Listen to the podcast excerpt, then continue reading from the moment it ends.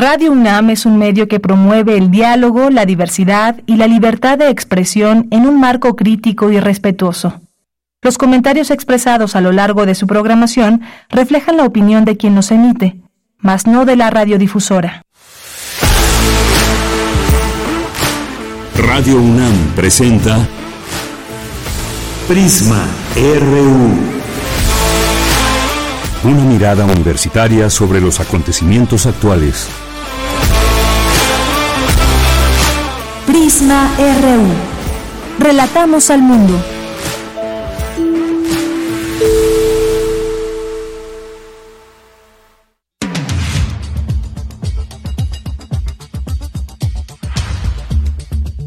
¿Qué tal? Muy buenas tardes. Muchas gracias por acompañarnos aquí en Prisma RU, una con cuatro minutos. Vamos a hacer un recuento del fin de semana, lo que ha sucedido en las últimas horas y días en Acapulco. Eh, estaremos contactándonos allá con una colaboradora especial, Laura Sánchez, que nos tendrá un reporte de lo que ha sucedido en estos días, la llegada de víveres a Acapulco proveniente de distintos lugares y personas, eh, que en lo particular instituciones que han puesto a disposición la posibilidad de hacer llegar todos estos víveres que se están trasladando a Acapulco. Entre ellos está la UNAM, que pues bueno, también un importante centro de acopio aquí en la Ciudad de México. Así que le tendremos estos detalles, hay mucho que seguir platicando, eh, pues en cuanto a números, cuánto costará la, la reconstrucción, cómo están fluyendo también recursos, pero sobre todo y en principio ayudar a su población que está pues eh, recibiendo apoyo necesitan mucho más y hay muchas personas que lo requieren, más allá del número de despensas que se han hecho llegar por parte del gobierno. Está también la Cruz Roja. Estaremos hablando de este tema. Y por supuesto también a nivel internacional, y ya no es a segunda hora en los temas internacionales, vamos a enlazarnos hasta Cisjordania con Temoris Greco, quien es un periodista de guerra y está pues con toda esta información eh, nueva que va surgiendo a cada momento. Desafortunadamente los bombardeos que siguen, eh, se intenta o no negociar cuál es la realidad que impera allá en la franja de Gaza, y las declaraciones de Israel y bueno, qué es lo que acontece. Él desde su perspectiva también nos estará contando acerca de este tema y de esta guerra que se está librando y que desafortunadamente aún no se ve el alto al fuego, aún no se logra más bien el alto al fuego. Así que tendremos estos dos grandes temas.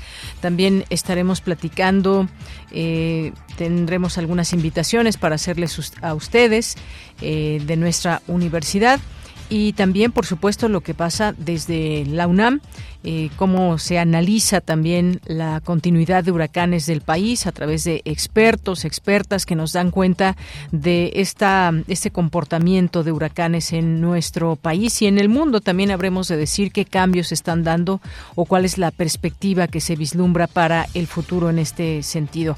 Pues parte de lo que tendremos el día de hoy aquí en Prisma RU, por supuesto también la cartografía RU de Otto Cázares.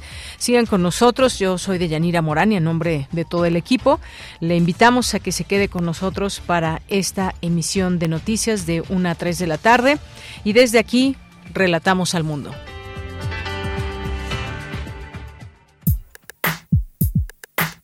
Relatamos al mundo. Relatamos al mundo.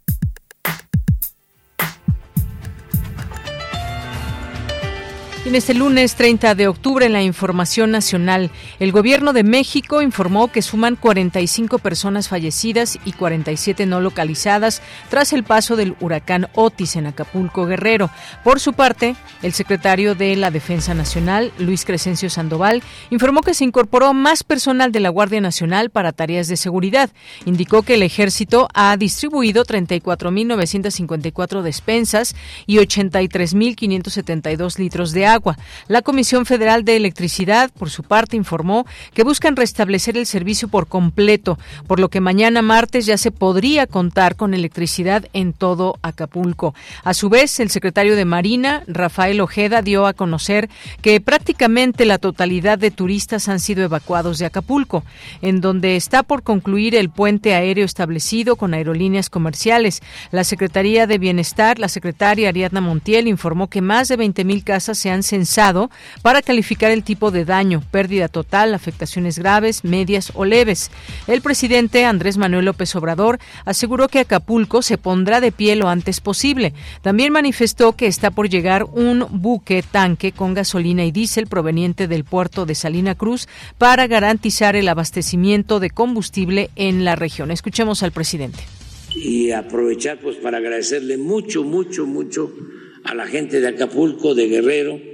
Estuve también sobrevolando Coyuca de Benítez para que no eh, estén pensando que todo solo nos estamos concentrando en Acapulco y estamos también atendiendo eh, Acapulco, el municipio de Acapulco, la parte rural.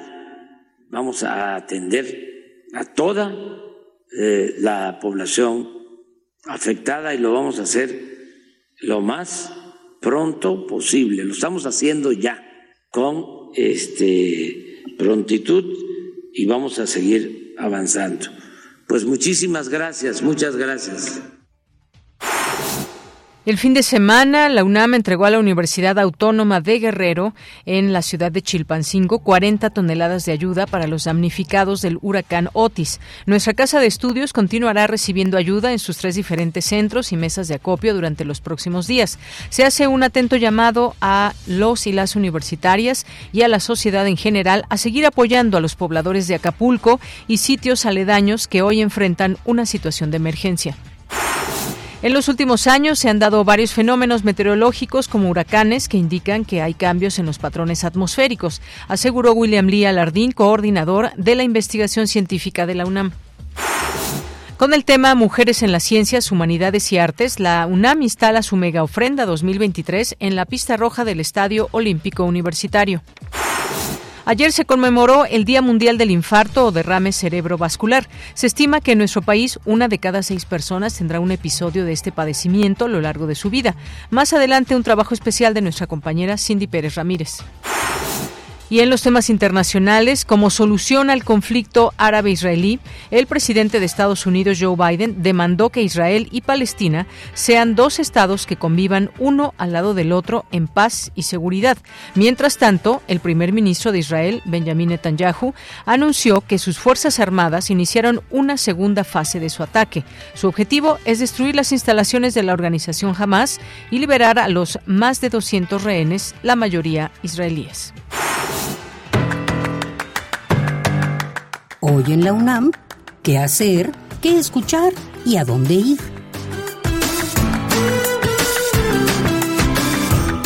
Hoy es lunes de Gaceta UNAM y en su portada nos presenta el tema Lo monstruoso podría ser lo normal. Alerta experto universitario ante el calentamiento de los océanos. Además afirma que Otis fue un fenómeno meteorológico único, ya que los registros indican que es el primer huracán de categoría 5 que impacta las costas del Pacífico mexicano. Toda la información se encuentra disponible en la Gaceta de la UNAM de hoy lunes 30 de octubre. Consúltala en el sitio oficial gaceta.unam.mx. Hoy lunes 30 y mañana martes 31 de octubre, la UNAM continuará recibiendo tu apoyo en los dos centros de acopio y ayuda a las personas afectadas por el huracán Otis. Recuerda que el primer centro de acopio se localiza junto a las astas banderas del Estadio Olímpico Universitario y el segundo en el Centro Cultural Universitario Tlatelolco. Puedes colaborar llevando agua embotellada, alimentos enlatados, cobijas, insumos para primeros auxilios, objetos para higiene personal, toallas femeninas y pañales, además de herramienta de mano para la remoción de desechos y escombros, como carretillas, barretas, palas y picos. Los centros de acopio de la UNAM recibirán la ayuda en especie hasta mañana 31 de octubre en un horario de 10 a 18 horas. La UNAM se solidariza con toda la población del estado de Guerrero que resultó gravemente afectada por el huracán Otis. Hoy no te puedes perder la serie radiofónica Conciencia, Psicología y Sociedad, una coproducción de nuestra emisora con la Facultad de Psicología de la UNAM. Hoy lunes 30 de octubre nos ofrece la retransmisión del programa Deterioro Cognitivo, Prevención y Cuidados. En diálogo con el invitado, Rigoberto González Piña, doctor en ciencias por la UNAM, se habla sobre el deterioro que se da como parte del proceso normal de envejecimiento sin afectar la vida diaria, pero también sobre deterioros mayores que pueden indicar el inicio del Alzheimer o de enfermedades neurodegenerativas como el Huntington o el Parkinson. Sintoniza hoy, en punto de las 18 horas, el 96.1 de FM. Para Prisma RU, Daniel Olivares Aranda.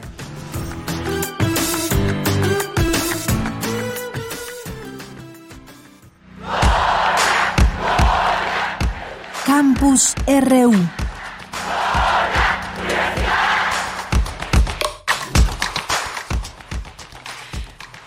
Bien, pues estamos ya en nuestro campus universitario. Esta mañana el gobierno federal y el gobierno del estado de Guerrero presentaron un balance de los daños y acciones para brindar ayuda a los damnificados por el huracán Otis. Hoy empezamos con esta información nacional que eh, tiene mi compañera Dulce García. ¿Qué tal, Dulce? Muy buenas tardes.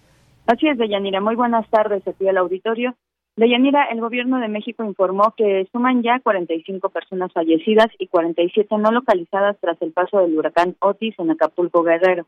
La fiscal de Guerrero, Sandra Luz Valdovinos, detalló que entre las personas que perdieron la vida hay tres extranjeras. Las autoridades de Guerrero informaron que ya se estableció coordinación con la Secretaría de Relaciones Exteriores para las gestiones con los países correspondientes para entregar los cuerpos a sus familiares. Vamos a escucharla. Tenemos pues el lamentable fallecimiento de 45 personas y 47 personas no localizadas. Este es el reporte eh, preliminar que tenemos hasta el momento, pues todo fallecimiento es eh, lamentable, esto es lo que más nos duele, nos unimos pues al dolor de las familias que perdieron a un ser querido y bueno, también decirles a todas estas familias que ya estamos en contacto eh, con todos ellos para poner a su disposición eh, pues todo nuestro respaldo, todo nuestro apoyo en estos momentos tan difíciles, decirles que no están solos y que vamos a estarles apoyando en todo momento. Y bueno, por su parte, la gobernadora de Guerrero, Evelyn Salgado, informó que 30 brigadas trabajan para localizar a personas reportadas como desaparecidas y que ya se han encontrado a 152. Hasta ahora de Yanira ya son más de 20.000 las viviendas y pequeños comercios censados en Acapulco y Coyuca de Benítez afectados por el huracán Otis. También el presidente Andrés Manuel López Obrador anunció que se ampliarán los programas para el bienestar en las zonas afectadas y destacó el programa Jóvenes Construyendo el Futuro, que dará empleo para apoyar en labores de limpieza en la zona siniestrada. Esta es la información que tenemos. Bien, gracias Dulce, buenas tardes. Gracias a ti, muy buenas tardes. Vamos ahora con mi compañera Virginia Sánchez. Expertos analizan la continuidad de huracanes en el país. ¿Qué tal, Vicky? Muy buenas tardes. Hola, ¿qué tal, Leia? Muy buenas tardes a ti y al auditorio de Prisma RU. México es un país que siempre ha estado expuesto a los huracanes, que son una manifestación atmosférica fundamental del intercambio de calor y de movimiento de fenómenos atmosféricos para redistribuir energía en el planeta y están ligados a la temperatura que hay en el océano e impactan predominantemente en zonas a la latitud similar a México, y donde en los últimos años se han dado varios fenómenos de tipo huracán en los mares que rodean al país y que también indican cambios en los patrones atmosféricos y una mayor intensidad. Así lo señaló William Lee Alardín, coordinador de la investigación científica de la UNAM, durante la conferencia de prensa Continúa la temporada de huracanes. Escuchemos al coordinador de investigación científica. Y ahorita estamos en el contexto del huracán que acaba de azotar las costas del Pacífico mexicano, en particular en Guerrero, en concreto en Acapulco. Y algunos de los aspectos que tienen que ver con esto están ligados a lo súbito de la formación de la tormenta, a lo súbito de su aumento en intensidad y por lo tanto de los efectos que tuvo en la costa y en la población. Por su parte, Jorge Zavala Hidalgo, director del Instituto de Ciencias de la Atmósfera y Cambio Climático de la UNAM, al abordar las posibles causas de errores en el pronóstico de intensidad del huracán Otis, aseguró que hay un déficit de observaciones, que no se conocía bien cuál era el estado de la atmósfera, lo cual señaló es necesario introducir en los modelos para hacer pronósticos de cómo va a evolucionar en el tiempo futuro. Y cuando no se tiene una buena descripción o caracterización del estado de la atmósfera y del océano en tres dimensiones, es decir, en toda la troposfera, los modelos tienen mayores errores. Escuchemos qué más dijo al respecto. A futuro, pues sí, precisamente ligado con esto, pues habrá que investigar los lugares adecuados para instalar boyas y otras plataformas de observación. En general, pues eh, no hubo en este caso observaciones de radar en las costas mexicanas, que hay que decir que, bueno, el alcance máximo de un radar es hasta 400 kilómetros y que nos podrían haber ayudado en la última etapa del desarrollo del, del, ciclón. También no se puede descartar una posible falla en las parametrizaciones de los modelos que les impidió pronosticar la intensificación adecuadamente, pero en términos generales se ve poco probable. Es cierto, los modelos están calibrados para las observaciones que tenemos del, históricas y si esta estuvo realmente en la orilla o por fuera de, las observaciones históricas, pudiera ser que alguna parametrización no estuviera bien eh, mostrada. Y entre algunos retos que señala justo a partir de esta experiencia futuro es estudiar profundamente este caso para aprender de él, revisar las redes de monitoreo, identificar los huecos en esta y otras regiones del país, revisar los protocolos de alerta temprano, adecuándolos a las nuevas tecnologías y situaciones cambiantes y fortalecer la colaboración y comunicación entre la academia y el sector público. De ella, esta es la información. Vicky, muchas gracias y buenas tardes. Bien, pues continuamos, continuamos y vamos ahora con una entrevista. Prisma RU. Relatamos al mundo.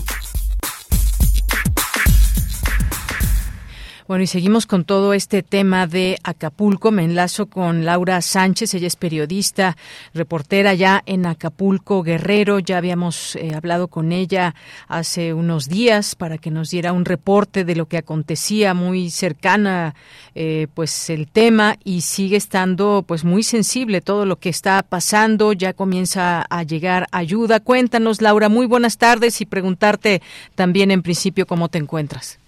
Deyanira, me da muchísimo gusto saludarte. Pues la verdad todos salimos afectados, todos salimos afectados. Eh, la, la, la, vivienda de pobres, ricos, clase media, clase media, todos fueron afectados. Creo que no hay una sola familia que no haya resultado con afectaciones. Nosotros no tuvimos que salir de casa porque está inhabitable, sin luz, sin agua, no tengo, los rotoplas volaron, no no hay manera de poder habitar eh, la comida está muy escasa el agua está muy escasa para beber mm, puedes traer dinero sales a la calle a querer comprar algo y te regresas igual porque no encuentras qué hacer pero bueno te voy a dar una eh, hora lo que está sucediendo en este momento, la Comisión Federal de Electricidad ya logró eh, perdón, restablecer el servicio de luz en un 58% aquí en el, en el puerto. De hecho, ellos dicen que en unos días más quedará al 100%. Están llegando también pipas de agua para abastecer pues eh, la principal avenida turística de Acapulco y otras colonias que se encuentran aquí en la ciudad. La gobernadora informó que la Comisión Federal también está eh, restableciendo la energía de estos acueductos, Papagayo 1 y 2. ¿Esto es para qué? Bueno, para dotar de agua a la ciudad. Evelyn Salgado Pineda dijo que trabajan sin descanso todos los días para dar, pues, sobre todo, eh, esto, estos servicios como es agua, luz, conectividad, eh, busca de personas también, reconoció el apoyo del gobierno federal eh, integran, ingresan a Acapulco. Eh, ayer fueron 21 pipas de agua, este día llegarán 10 mil más, son camiones cisternas con capacidad de 10 mil litros de agua cada uno. Eh, por supuesto, pues están también entregando a las colonias más necesitadas. necesitadas. Se informa que se cayeron 10 mil postes de luz, obviamente al caerse los árboles, porque quedó devastada las zonas verdes de aquí de Acapulco caen sobre los eh, cables, los, el aire era tan, el viento era tan fuerte que tiró 10 mil postes. Es incotable los árboles, los árboles fueron una enorme cantidad. Eh, la mandataria estatal pide a los habitantes de Acapulco estar muy atentos a la visita de los servidores de la nación, que bueno, ellos son los que están haciendo ya, eh, levantando los censos. Aquí ya son 10.468 familias censadas tanto en Acapulco como en Coyuca. También se informó que se suspenden labores académicas y administrativas en todas las escuelas y, lugares de, educación, eh, realmente también en dependencias del Estado, de la Federación y del Ayuntamiento en Acapulco no están trabajando. La avenida escénica ya quedó liberada al 100%. Eh, se habilitó también el viaducto Metlapil hasta el eh, Boulevard de las Naciones. Obviamente la autopista del Sol ya se está, está abierta por completo. Se rescataron a 340 personas por parte del ejército.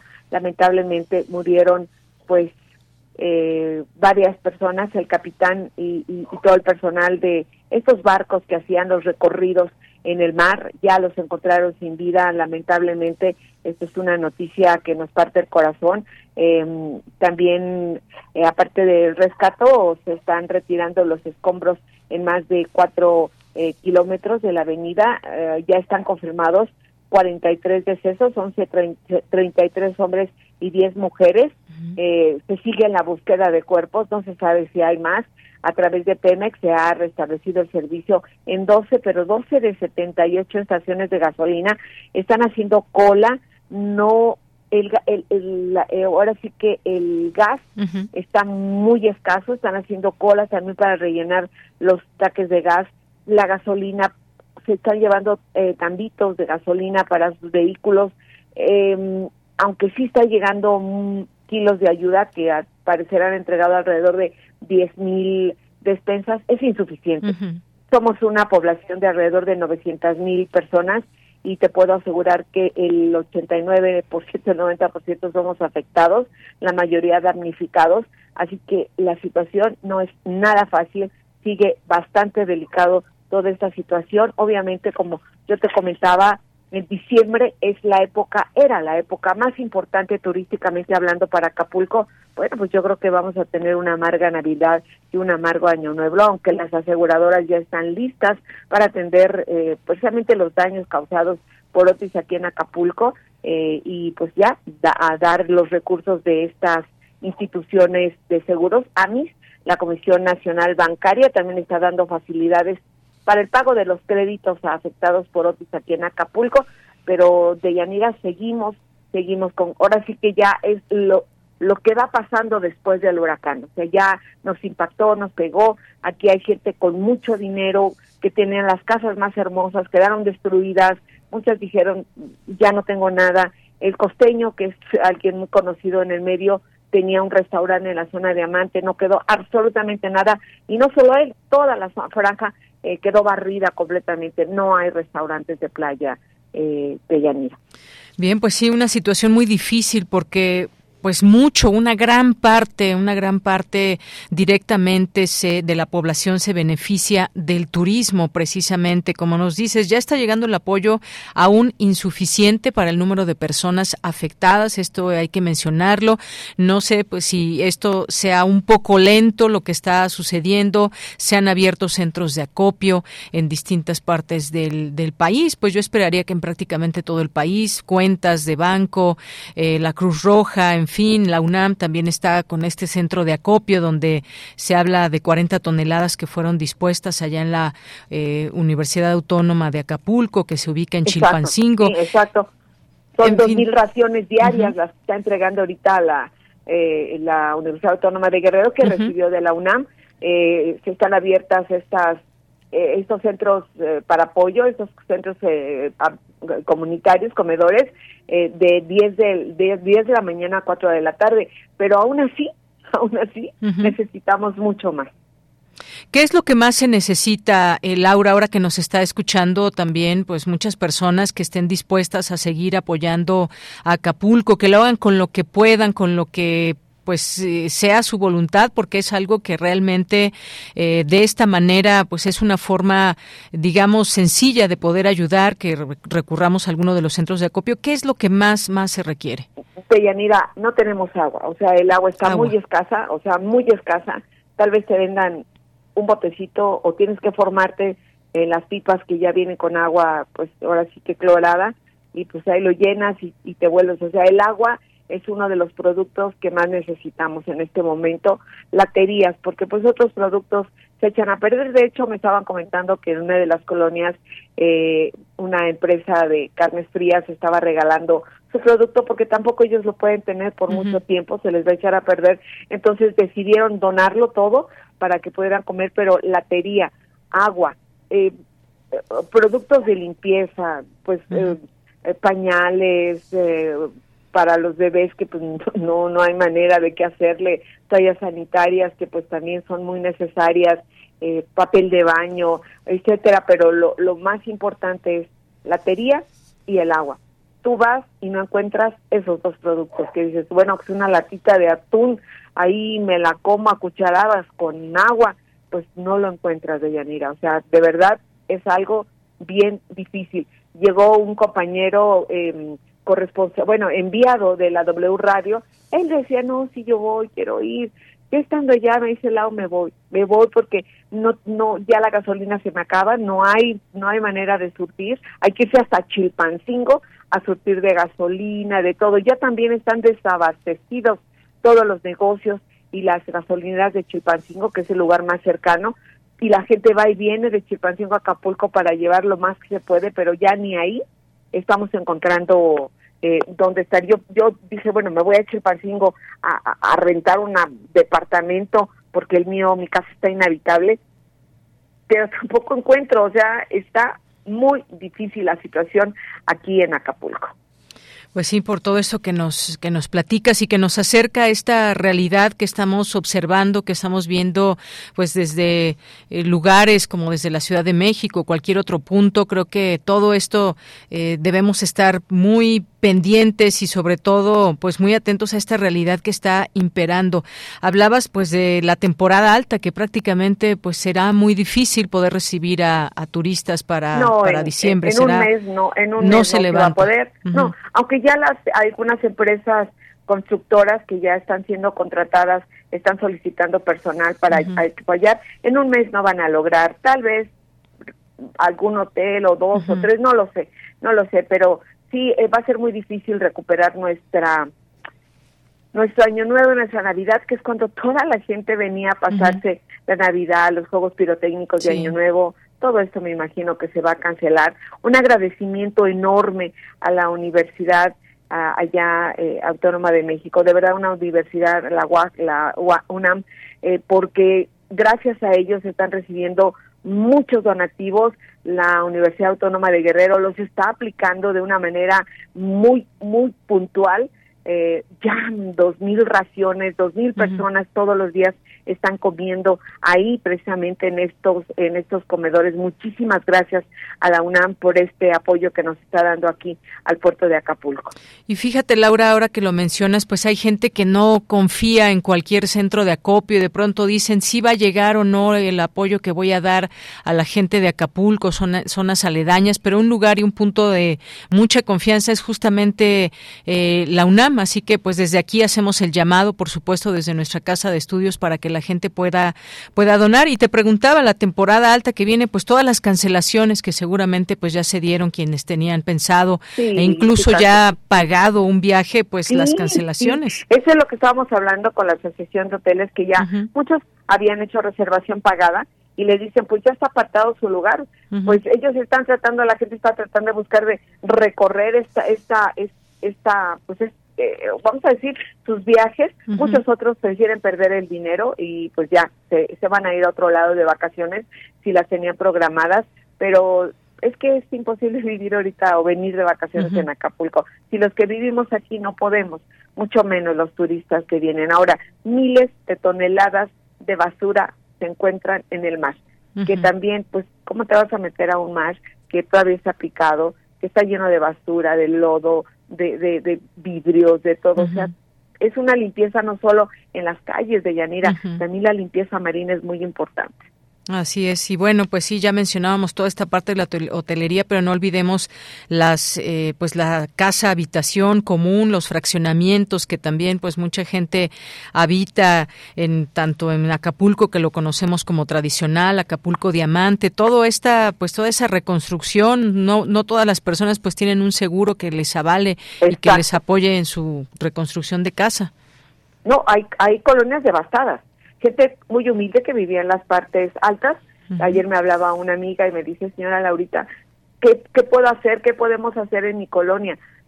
Casas completamente destruidas, techos. Le digo, ¿y cómo están viviendo? Dice, a la intemperie, porque no ha llegado nadie para ayudarnos por favor ayúdenos, le digo, conforme vaya teniendo yo información, les voy diciendo dónde se puedan ir a formar para recoger la comida, para ir a comer, para o sea, es lo que estamos haciendo ahorita los medios de comunicación, hacer ese contacto a través de, de, de, de ustedes, de nosotros acá en Acapulco, para que la gente sepa dónde pueden ir a comer, dónde les van a entregar el agua, dónde les van a entregar pues arroz, frijol, lo más necesario, porque pues no puedes tener nada eh, que puedas guardar en el refrigerador porque no hay luz, se te echan a perder. Así es, justamente te iba a preguntar de eso, Laura, el papel que están jugando los medios de comunicación allá, el tipo de información que se está dando para que también se puedan, digamos, organizar. Digo, no hay luz, pero hay quien tendrá quizás eh, pilas o que pueda escuchar la radio y que es un punto también de, de encuentro para las personas de Acapulco. Ahorita mi medio, mi, casi todos los, los um, noticieros de radio mm, no están inservibles. No se puede. Fórmula destrozó su casa, quedó destrozada donde estaban. Es que les pegó directo porque tenía una vista al mar hermosa, quedó destruida. Ahorita es muy difícil, nos está costando mucho trabajo. Todo lo estamos haciendo a través de redes sociales, de WhatsApp, de Facebook eh, nos vamos a la zona donde ya hay ya hay señal, desde ahí estamos mandando porque pues no noticieros ahorita prácticamente no hay, solamente ustedes los nacionales son los únicos que a través de vamos a decir que los hoteles donde ya hay luz, pues ahí podemos ver a través del celular, lo podemos cargar también ahí, nos dan permiso y ver cómo, qué es lo que están informando ustedes a través de sus corresponsales, de sus enviados, porque lamentablemente nosotros ahorita la mayoría de los noticieros de radio y televisión no estamos, no, no, no, no hemos podido salir.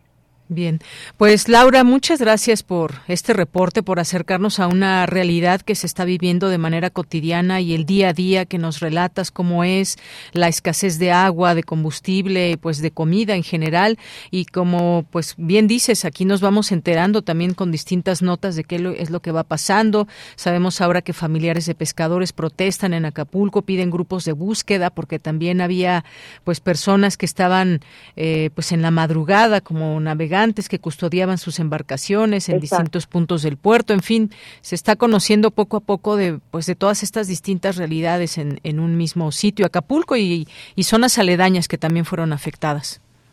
Exacto, hay mucho. Ahorita, pues lo único que, que se puede hacer es eso. Eh, mandan a, a, a, los grupos de, de Internet, a nuestros grupos de los, eh, bueno, de los que somos comunicadores y nos piden ayuda y nosotros intentamos pasarla a, los gobiernos pues para que estén enterados de lo que de lo que están pidiendo de las zonas que las personas que no tienen nada. Y bueno pues al parecer mandaron mil servidores de la nación y van a enviar otros mil servidores de la nación porque son insuficientes para hacer un censo casa por casa. O sea por más que quisieras hacerlo con mil, mil no te alcanza. O sea, es, es demasiada la devastación que hay, porque como te digo, todos, todos, los que tienen casas de millonarios, los que tienen negocios, los que tenemos casa un poquito más arriba, los que están más desprotegidos en las partes de arriba, todos salimos afectados. Así es. Pues sí, estos recorridos de pronto tan famosos ahí en Acapulco cuando te subes a una de estas eh, lanchas y demás que te van llevando y te van mostrando las casas de los ricos y famosos, también nos dices destruidas. Destruidas, totalmente. Eran como plumitas, plumitas volando y chocando unas con otras, vehículos empalmados uno tras otro, los que estaban en las avenidas y carros buenos que ya perdieron, si tuvieron seguro, qué bueno, y si no lo tienen, qué lástima, porque pues ya perdieron sus propiedades, aunque mucha gente dice, lo perdí casi todo, pero no perdí la vida. Y a veces uno dice, bueno, lo, lo, lo, las cosas de alguna manera van a regresar, pero la vida ya nunca regresa. Así es, Laura. Bueno, pues desde aquí te enviamos un, un fuerte abrazo, eh, pues nuestra solidaridad y por supuesto el apoyo que se pueda seguir dando desde aquí y que pues está dispuesto desde la Universidad Nacional Autónoma de México. Muchas gracias, Laura. Yanira, muchas gracias y nuevamente, de verdad, nuestro agradecimiento a, la, a la UNAM que nos está apoyando y que el rector Javier Saldaña está aplicando de manera puntual a toda la gente que más lo necesita. El rector de allá de la Universidad Autónoma de, de, Guerrero. Muy bien.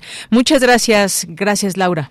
Hasta luego, Hasta luego, muy buenas tardes. Laura Sánchez es periodista, es reportera ya en Acapulco, Guerrero, y nos acerca la posibilidad de, de asomarnos a esta realidad que se está viviendo en estos momentos en algunas comunidades de Guerrero, específicamente en Acapulco, donde ella se encuentra. Continuamos. Tu opinión es muy importante. Escríbenos al correo electrónico prisma.radiounam@gmail.com. Bien, pues ahora nos vamos a otros temas. En los últimos 15 años se observó un incremento en la mortalidad por accidentes cerebrovasculares y se mantiene entre las cinco primeras causas de muerte. Cindy Pérez Ramírez nos preparó la siguiente información. El infarto cerebral es una alteración neurológica que se caracteriza por su aparición repentina causando secuelas y muerte. Con un aproximado de 170.000 casos al año, el infarto cerebral es la primera causa de discapacidad en adultos mayores en México, además de ser la quinta causa de muerte en el país hasta antes de la pandemia. En entrevista con Radio UNAM, el doctor Daniel Sánchez Arreola, miembro de la Junta Directiva de la Sociedad Mexicana de Medicina de Emergencia, indicó que la diabetes mellitus, la obesidad y la hipertensión arterial son factores de riesgo para sufrir un infarto cerebral pues una persona que tiene ya una enfermedad crónica como estas tiene hasta cuatro o cinco veces más probabilidades de sufrir un infarto cerebral. En general, la enfermedad es, es cuando se interrumpe el flujo de sangre en el cerebro, es decir, hay una arteria del cerebro que de repente se tapa por un coágulo que se forma por depósitos de colesterol. El problema con el infarto cerebral es que a diferencia como otros, como el infarto al corazón, por ejemplo, el infarto cerebral, no duele el cerebro. Por cada minuto que pasa ocluida esa arteria en el cerebro, perdemos cerca de 2 millones de neuronas y por eso es que un paciente que tiene signos y síntomas de un infarto cerebral tiene que llegar máximo cuatro horas a un hospital para que podamos administrar un medicamento y hacer que ese flujo de sangre vuelva otra vez a restituirse. Existen dos tipos de enfermedad vascular cerebral, isquémica o infarto cerebral. Suele ocurrir cuando una arteria se obstruye produciendo interrupción o pérdida repentina del flujo sanguíneo cerebral, lo que coloquialmente se conoce como embolia cerebral. La hemorrágica se presenta cuando un vaso sanguíneo se rompe, causando un sangrado dentro del cerebro. A decir del doctor Sánchez Arreola, el infarto cerebral es el tipo más común, puesto que corresponde al 80% de los casos aproximadamente.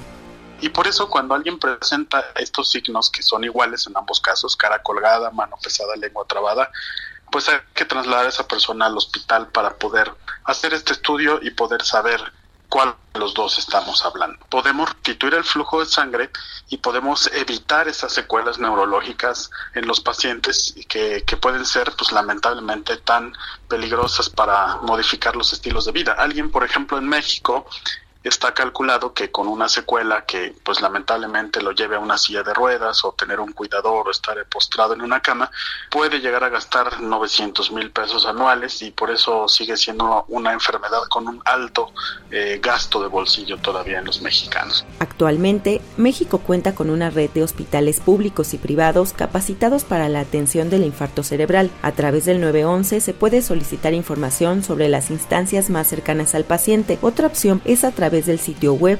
infartocerebral.lat, mismo que funciona en toda la República Mexicana utilizando un sistema de GPS y detalla la dirección de cada uno de ellos, así como al sector al que pertenecen. Para Radio UNAM, Cindy Pérez Ramírez.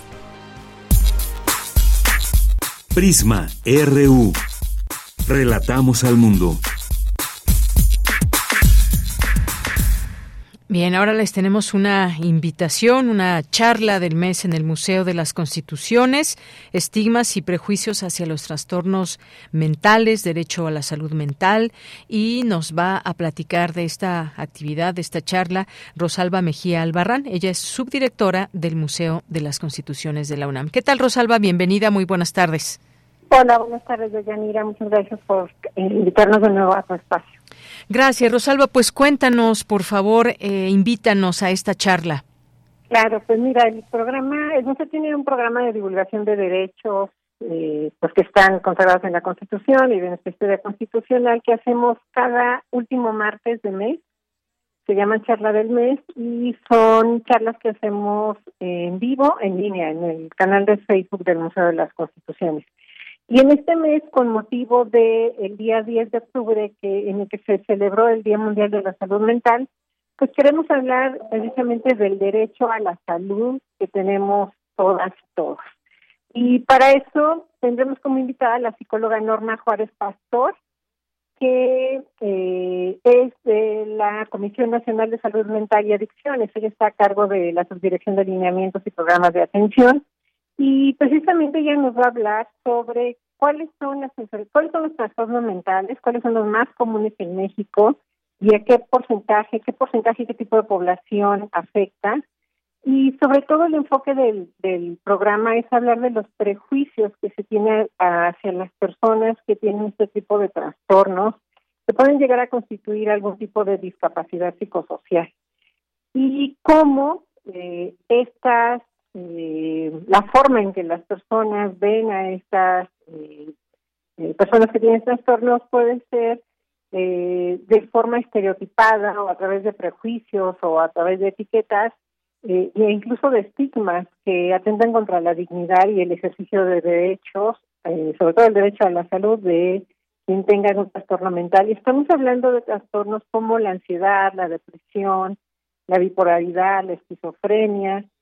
Y, nos gustaría que nos acompañaran jóvenes porque a veces entre ellos es muy fácil el llamarle adjetivos o poner adjetivos a compañeros a los que incluyen que tienen algún trastorno o una discapacidad psicosocial y les ponen apodos del tipo el bipo o es bipo o, o, es, o es esquizo o está en sus cinco minutos de esquizo o es border o es loco, cuando en realidad estamos hablando de un problema de salud que se incrementó durante la pandemia y que ha permitido el diagnóstico y el conocer y reconocer este tipo de trastornos que requieren tratamiento, pero sobre todo estamos hablando de el ejercicio del derecho de todos a la salud mental. Entonces, la idea de esta charla es hablar de este derecho y sobre todo de cómo las etiquetas o los prejuicios afectan el ejercicio de estos derechos.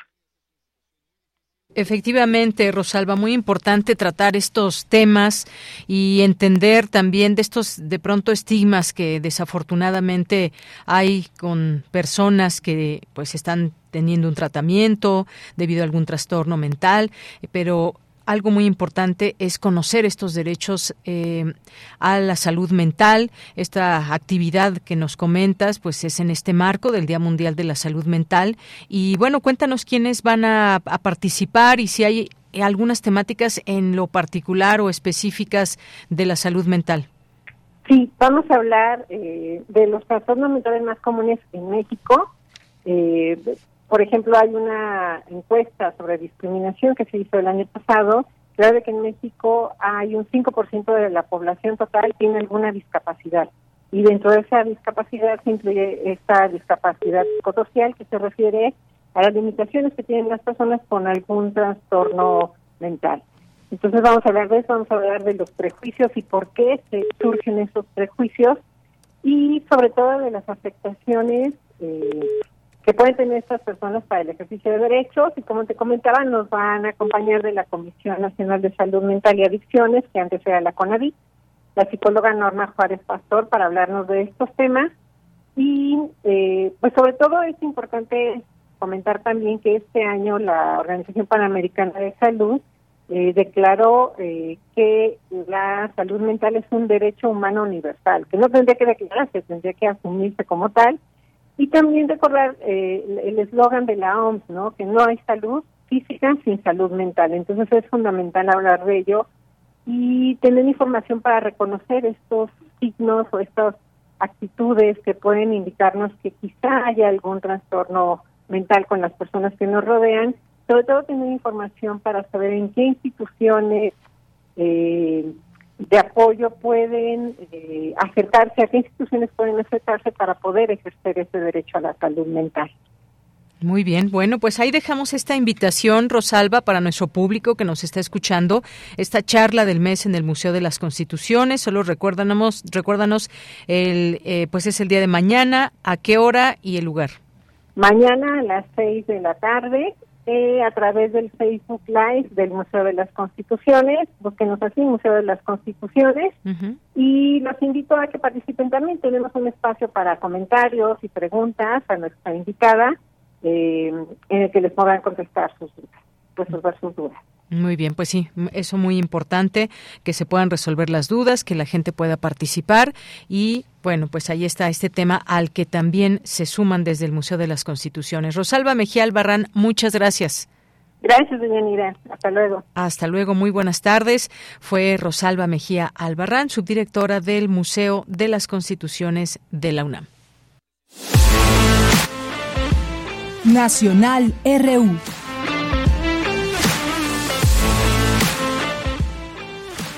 Bien, pues muchas de las noticias que encabezan los distintos medios de comunicación pues tiene que ver con toda esta parte de lo que ha sucedido en Acapulco Guerrero.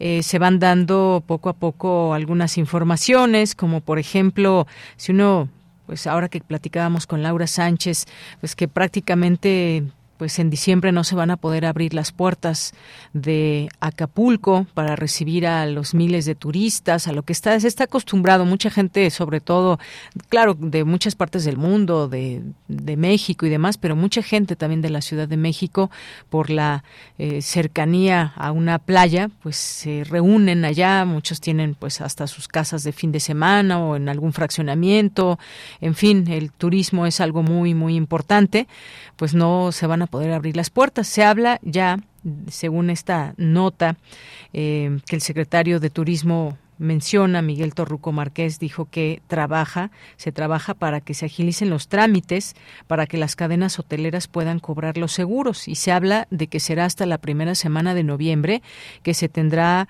el costo aproximado cercano de la reconstrucción para Acapulco es lo que se menciona. Eh, seguimos viendo fotos de la magnitud de todo esto desde distintas perspectivas que nos dan cuenta pues de lo que significó este este huracán categoría 5. También en otros eh, en temas también relacionados con Acapulco, pues empiezan a juntar familiares que buscan a capitanes, a marineros que desaparecieron tras el paso de Otis. No tienen información hasta el momento de estas personas.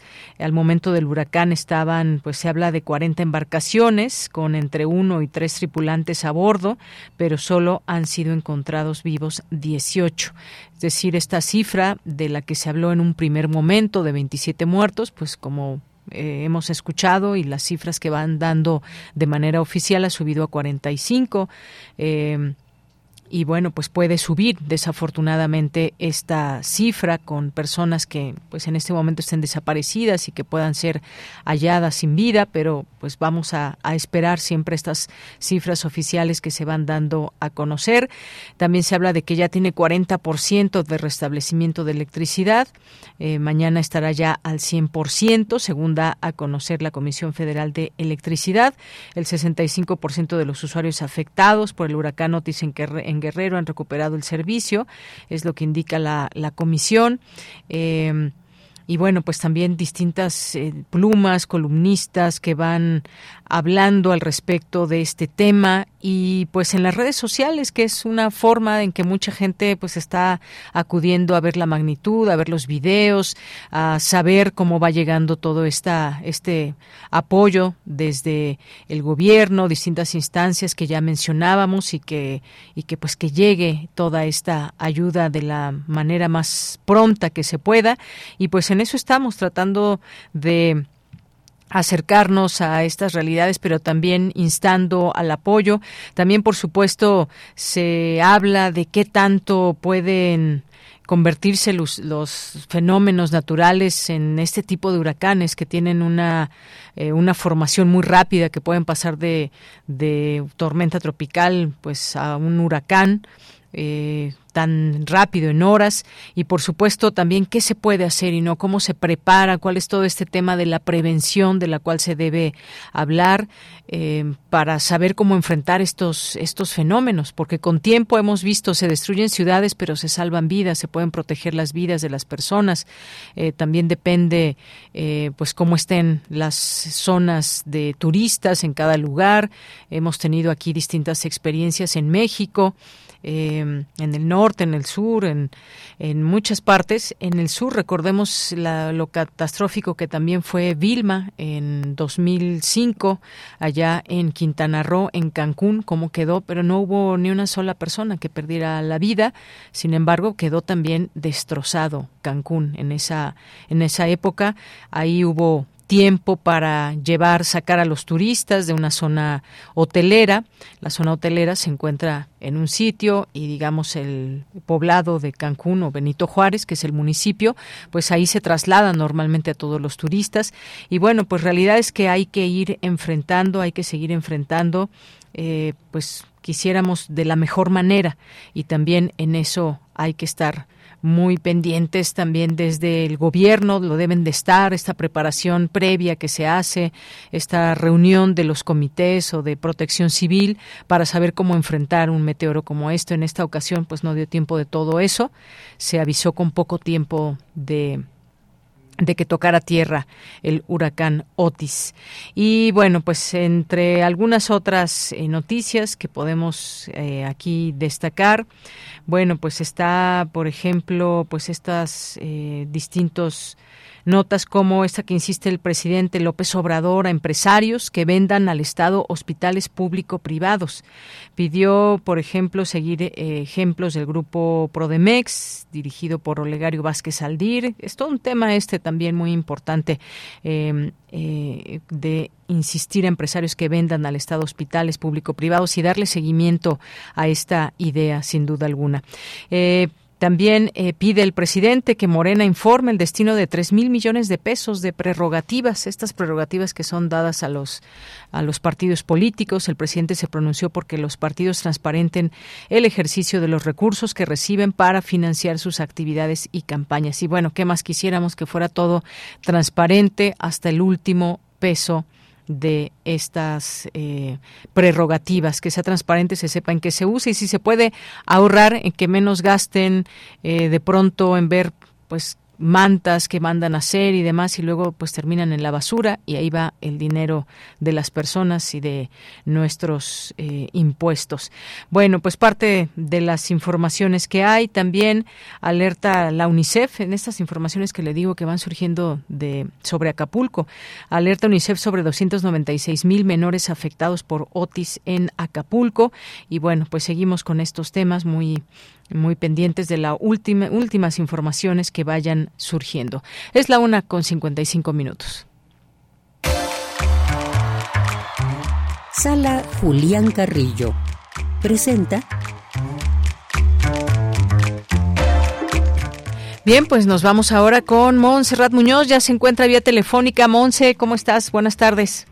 Hola, ¿qué tal? Deyanira, equipo de Prisma RU, por supuesto a todas, a todos quienes escuchen la frecuencia del 96.1 FM, también vía internet, cómo les va iniciando una semana, ¿verdad? lunes de luna.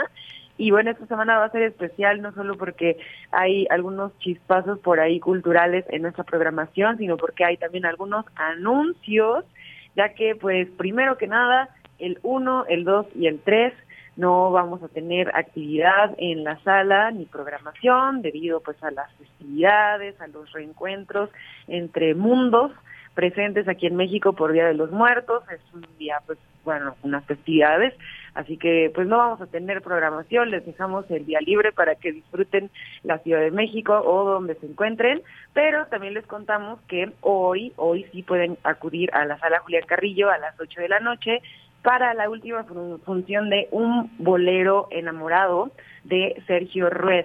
Es esta obra donde actúa y a través de la historia de un alma, de un joven que reencarna muchas veces, nos pregunta si ya hemos conocido al amor de nuestra vida y además de esta narrativa, pues tiene ahí muchísimas canciones que recuerdan los mejores boleros de este país, también de Latinoamérica, y pues él es un excelente cantante y un excelente narrador.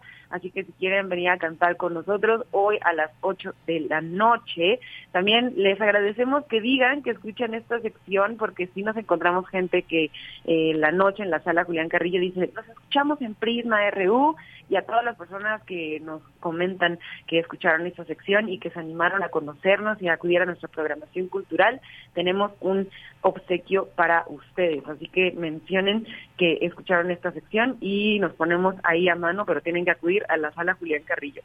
También mañana tenemos dos funciones especiales porque tenemos leyendas y tradiciones danza a las seis de la tarde. Esto es una función única Así que pues anótenle ahí, les vamos a poner toda la información en el Facebook, los carteles, pero es para que se animen mañana a acompañarnos desde las seis de la tarde a este espectáculo dancístico eh, original, profundo, que tiene también que ver con nuestras tradiciones y bueno, que pues, por demás pues es un horario de gala a las seis eh, especialmente para ustedes, para que dobleteen también. Y a las ocho nos encontramos también con... Eh, el Festival de Danza Cuerpo al Descubierto. Así que tienen dos oportunidades de acudir con nosotros y eh, también videoteatro de Mario Ficacci. Entonces, pues ahí está toda nuestra programación. Si se les va algún flechazo cultural, se los ponemos en eh, pósters digitales, ya lo saben. Recordamos, este miércoles no hay Cine Club, pero el próximo nos encontraremos con un nuevo ciclo dedicado a Yasuhiro Ozu, que es un director japonés, y vamos a iniciar con la película He nacido, pero de por allá de 1930 y tantos. Así que acérquense a la filmografía de este director japonés la siguiente semana. Y bueno, pues reiterando, el 1, el 2 y el 3 no vamos a tener programación, pero por ejemplo en Intersecciones al Aire, que sí va a ocurrir, este viernes les tenemos preparado un especial de canciones que hablen sobre la muerte, los embrujos, los encantos, los demonios, las brujas, todo este imaginario colectivo fantasioso, pero también muy muy vivencial y vicario y de, repelús. Vamos a hacerles una selección de tracks de bandas de intersecciones que han dedicado su música a estos temas, a estas festividades, así que estén pendientes porque al aire ahí seguro nos podrán acompañar eh, ahí precopiando en sus Halloween, en sus fiestas, en sus eh, reviviendo de Día de Muertos, así que nos acompañan en intersecciones a las nueve y pues de nuevo toda la información en esta sección en vía ex y vía también Sala Julián Carrillo en Facebook. Dudas, comentarios, también por allá les atendemos. Muy bien, Monse, pues muchísimas gracias. Buenas tardes y por aquí te esperamos. Sí, Deyanira, un abrazo sonoro para todos. Hasta luego, buenas tardes. Bien, pues ya son las dos de la tarde, nos vamos a un corte, regresamos a la segunda hora de Prisma RU. Prisma RU. Relatamos al mundo.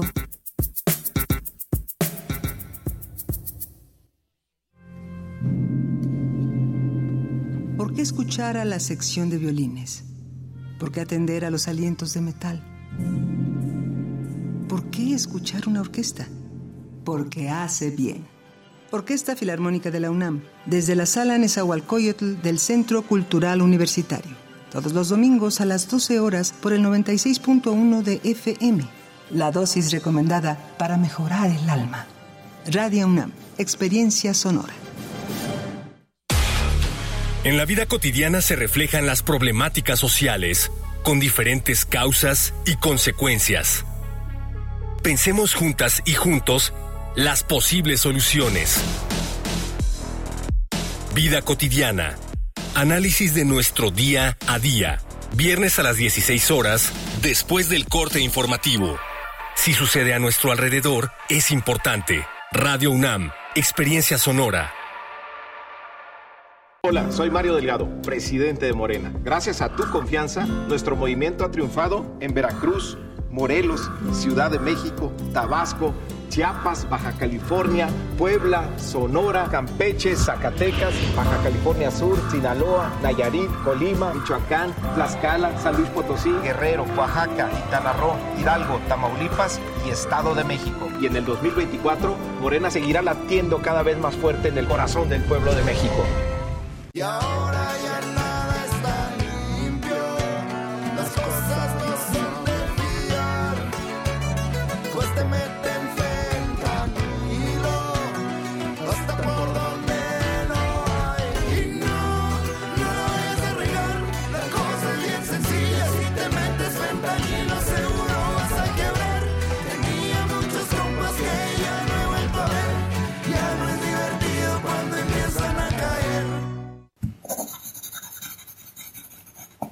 libro no termina con el punto final.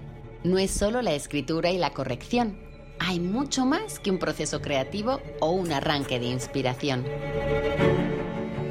Las palabras encierran conocimiento y cultura, pero también gustos y texturas. Los invitamos a probar los sabores y los saberes del lenguaje. Eso, todo eso es lo que saben las palabras. Saben las palabras.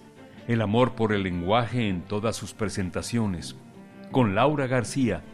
Todos los lunes a las 18.30 horas. Retransmisión sábados a las 17 horas. Solo por Radio UNAM. Experiencia sonora.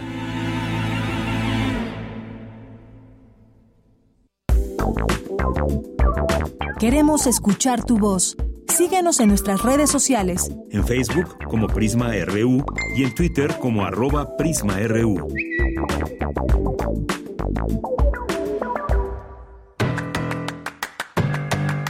Mañana en la UNAM, ¿qué hacer? ¿Qué escuchar? ¿Y a dónde ir?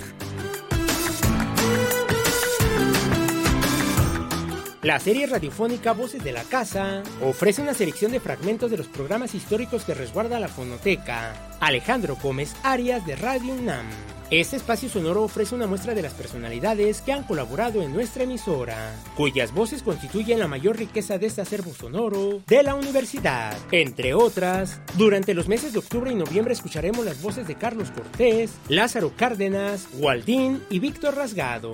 La serie radiofónica Voces de la Casa se transmite de lunes a domingo a lo largo de la programación de nuestra emisora. Te recomendamos el material sonoro de la serie radiofónica Espacio Académico Paunam, bajo la conducción de Ernesto Medina y Sabrina Gómez Madrid. Te invitamos a escuchar la serie de cápsulas en las que la doctora Aide Elena Rodríguez Serrano, investigadora y académica de la Facultad de Psicología de la UNAM, nos habla sobre el tema Violencia política contra las mujeres en razón de género. El material sonoro de la serie radiofónica Espacio Académico UNAM se transmite de lunes a domingo a lo largo de la programación de nuestra emisora. La Dirección General de Atención a la Comunidad de la UNAM invita a todos los alumnos y exalumnos de esta casa de estudios a participar como voluntarias y voluntarios colaborando en la gestión del centro de acopio habilitado en el Estadio Olímpico Universitario. Regístrate en el sitio oficial acopio.unam.mx diagonal voluntarios. Para mayores informes consulta las redes sociales de Comunidad UNAM. Para Prisma RU, Daniel Olivares Aranda.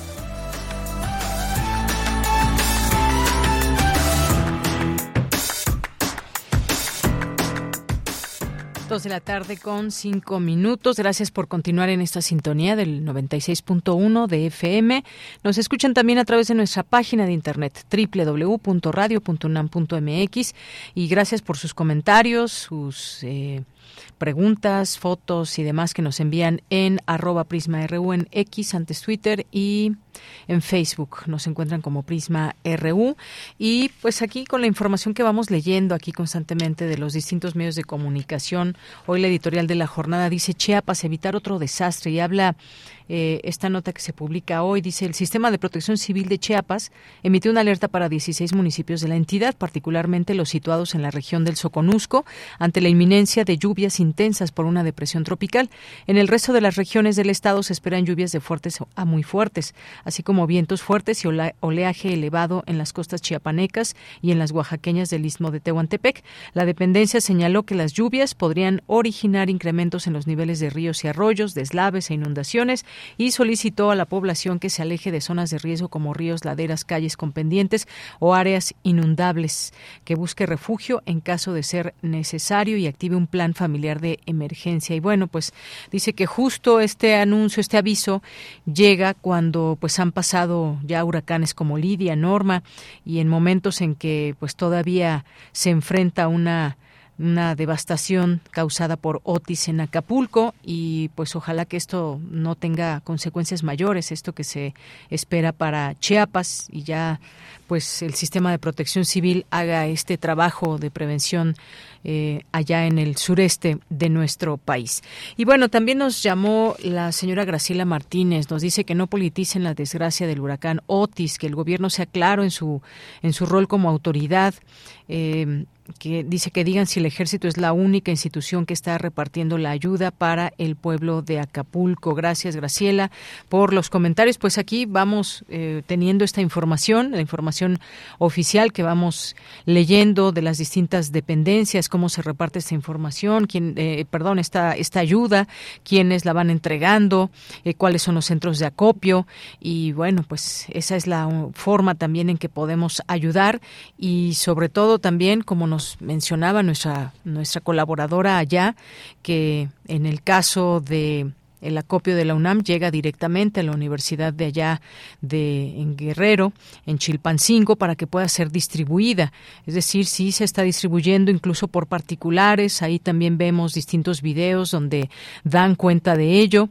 No es la única instancia hasta donde sabemos que sea el ejército que está repartiendo este apoyo. Hay personas que han tomado su automóvil y que han llegado al lugar y relatan cómo ha sido esta llegada y que ha sido pues una un trayecto seguro y donde han podido llegar directamente a apoyar a la gente. Eso es lo que lo que no, lo que vamos leyendo, lo que vamos verificando en este sentido. Muchas gracias por su comentario. Edgar Bennett también por aquí nos escribe, nos dice saludos, dice mm, la física y astrónoma Julieta Fierro da una explicación excelente del fenómeno ocurrido en Acapulco. Gracias Edgar. Jorge Morán Guzmán nos dice en el Instituto Politécnico Nacional Zacatenco está un centro de acopio. Gracias por esta información también Jorge. Em, gracias que también nos dice qué tanto afectan los equipos de comunicación móviles a los trastornos mentales. Propongo ampliar un tema eh, tan importante. Sí, mucho se dice de estos de estos equipos de comunicación, de teléfonos celulares, por ejemplo, tabletas y demás que tanto pueden afectar. Bueno, pues yo creo que también depende de su uso en horas y muchas otras cosas. Pero por supuesto que tomamos en cuenta este tema. Gracias, Jorge.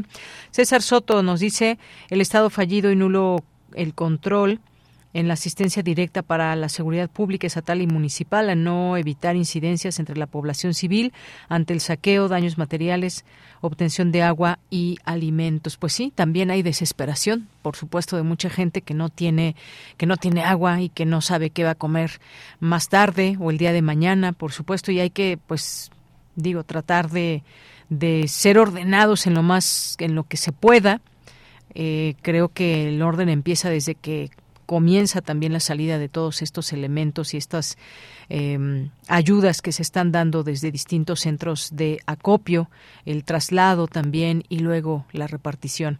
Eh, Juan Jaso López, muchas gracias. Margeven, eh, Jorge nos dice la las consecuencias del infarto cerebral son devastadoras. Un compañero docente lo sufrió hace 12 años. Muy importante esta nota. Propongo que la amplíen. Gracias, Jorge. Abelina Correa, Aaron Caballero, tan necesario hablar de un tema eh, como este, este que mencionábamos también de la salud mental. Gracias, Aarón. Eh, Jorge, hablando de huracanes, propongo se hable de la teoría del caos y su aplicación al estudio del clima, más ante la discusión del cambio climático. Gracias. Em, también nos dice buen inicio de semana para ti también. Carmen Valencia, Napoleón Madin, Ricardo Vázquez, Jorge Fra también dice no hagan caso de los fake news con respecto a la tragedia de Acapulco, que como siempre quieren perjudicar al actual gobierno. Ya desmintieron eh, de un audio de una agresión a un señor y sus hijos por parte del ejército. Mañana eh, restablecerán la luz en casi todo el puerto de Acapulco. Gracias. No dice buen día a todo el equipo. Gracias para ti también. Eh, Rosario Durán dice también les mando una foto de altar que pusieron en mi pueblito. Muchas gracias por la foto y pues sí, ya comenzaron eh, pues la puesta de altares, de ofrendas. Eh, si quieren compartirnos sus fotos, pues aquí son bienvenidas. Gracias, Rosario. Rodrigo Hernández, Napoleón Madín dice mil gracias. La verdad es que circula mucha información. Gracias por puntualizar. Pues gracias por escucharnos, Napoleón. Javier Flores, eh, Rosario Durán, también feliz. Eh, feliz semana y muchas gracias a quienes se vayan uniendo con todo esto. Dice, para los que vivimos en el Estado de México, nos dice Napoleón Madín, por favor, ¿podrían indicar si están recibiendo acopio en Acatlán o Iztacal en la página de Acopio UNAM? Solo aparece como centro Tlatelolco y el Estadio UNAM. Gracias. Bueno, pues efectivamente hay canales, sí, nos dice aquí Iván que sí se están recibiendo acopio en Acatlán y en Iztacala, no. En, en Iztacala, nos dicen. hasta hoy. Muy bien. Hasta hoy a las 8 de la noche. 7. 7 de la noche. Sí, también allá en Iztacala. Gracias, Napoleón. Y aquí, aquí la respuesta. Javier Flores, es muy complicada la situación en Acapulco. Mucha gente se quedó sin su patrimonio. El gobierno tiene que actuar más rápido con las personas que no tenían más que su casa y viven a la intemperie. Pues sí, tanto que hacer. Tanto que hacer por Acapulco. Desde dónde comenzar, cómo volver a levantar este puerto. Eh, Lorenzo Sánchez nos dicen dónde están empresas capitalistas como Coca-Cola o Kimberly Clark para apoyar a los hermanos en Guerrero. Ellos se han beneficiado de años aquí. Un abrazo. Pues quisiéramos ver volcados a todos estos empresarios, ¿no? Yo sé que muchos están ayudando.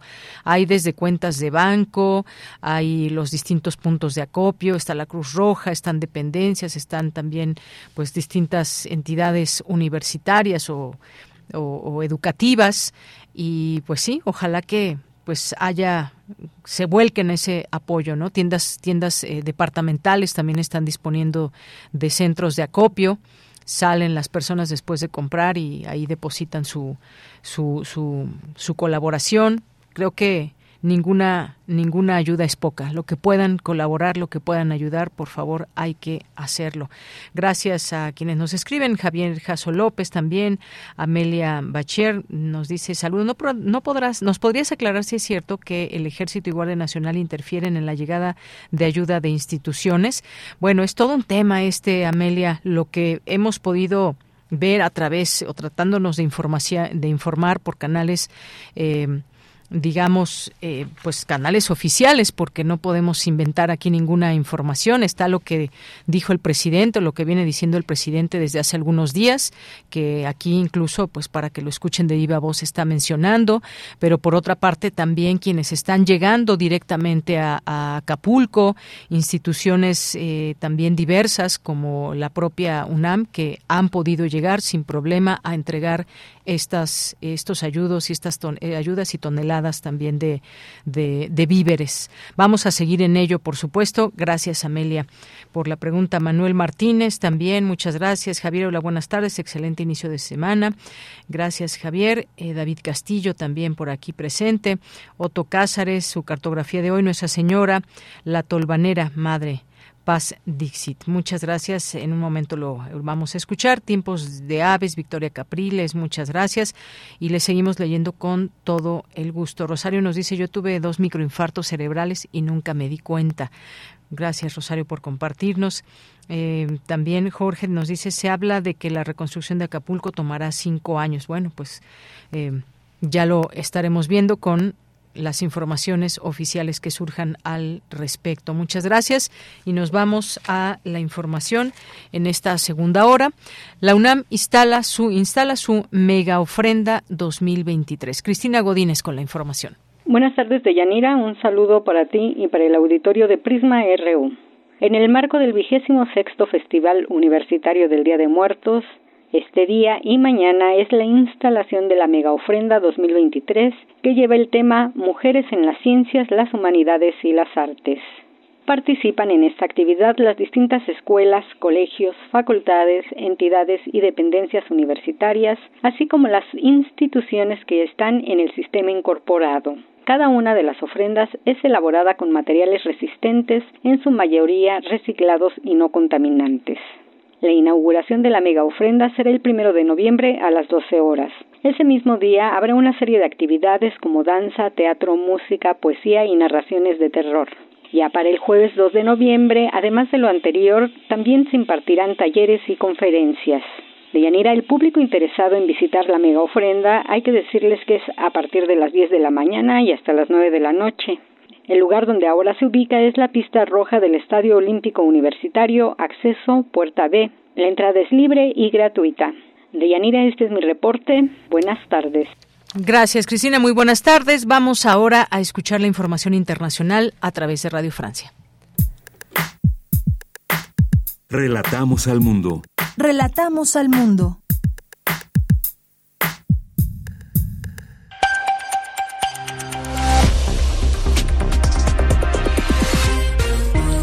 Bienvenidos al flash informativo de Radio Francia Internacional. Hoy es lunes 30 de octubre. En los controles técnicos nos acompaña Víctor Mathieu. Vamos ya con lo más importante de la jornada. Danae Rivadeneira. El movimiento palestino Hamas, que tiene en su poder a cerca de 200 rehenes, publicó un video de tres mujeres que mantiene retenidas en la franja de Gaza desde el atentado del 7 de octubre, donde asesinó a 1.400 israelíes. En el video de poco más de un minuto, una de las rehenes hace un pedido al primer ministro israelí Benjamín Netanyahu.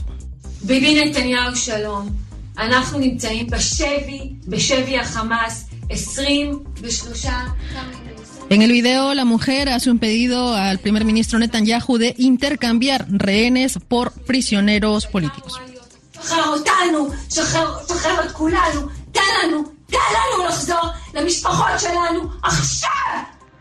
Sirenas de alarma de lanzamiento de cohetes y luego cinco detonaciones se oyeron en Jerusalén este lunes, día en que el ejército israelí intensifica sus incursiones terrestres en la franja de Gaza. Actualmente el principal enlace que une el sur con el norte de Gaza estaría cortado tras la entrada de tanques israelíes a un barrio a las afueras de la ciudad. Israel declaró que bombardeó unos 600 objetivos en las últimas 24 horas. El saldo de víctimas mortales del lado palestino se eleva a 8.300 según reportó el Ministerio de Salud de Hamas. En el norte de Cisjordania ocupada, cuatro palestinos murieron en una incursión del ejército israelí en Jenin. Ante esto, el gobierno alemán pidió a Israel que proteja a los palestinos de los colonos extremistas y haga rendir cuentas a los responsables. Rusia acusa a Ucrania de haber desempeñado un papel clave en el asalto a un aeropuerto en la República Rusa de Dagestán, de mayoría musulmana, por parte de manifestantes que supuestamente buscaban a pasajeros israelíes. Lo ocurrido es un intento de sembrar la discordia entre musulmanes y judíos en Rusia, dijo en un comunicado el patriarca Kirill, cabeza de la Iglesia Ortodoxa rusa y ferviente apoyo de Putin. Los ataques contra bases de las fuerzas de Estados Unidos en Irak y Siria son una reacción a la ayuda aportada por Washington a Israel en su guerra contra el movimiento islamista palestino Hamas, dijo Estados Unidos. En Panamá, el presidente Laurentino Cortizo propuso la convocatoria de un referéndum para decidir si se deroga el contrato minero que desató hace 10 días manifestaciones masivas. En su mensaje, Cortizo aseguró que pedirá al Tribunal Electoral convocar la consulta para el 17 de diciembre. Hasta aquí las noticias en RFI.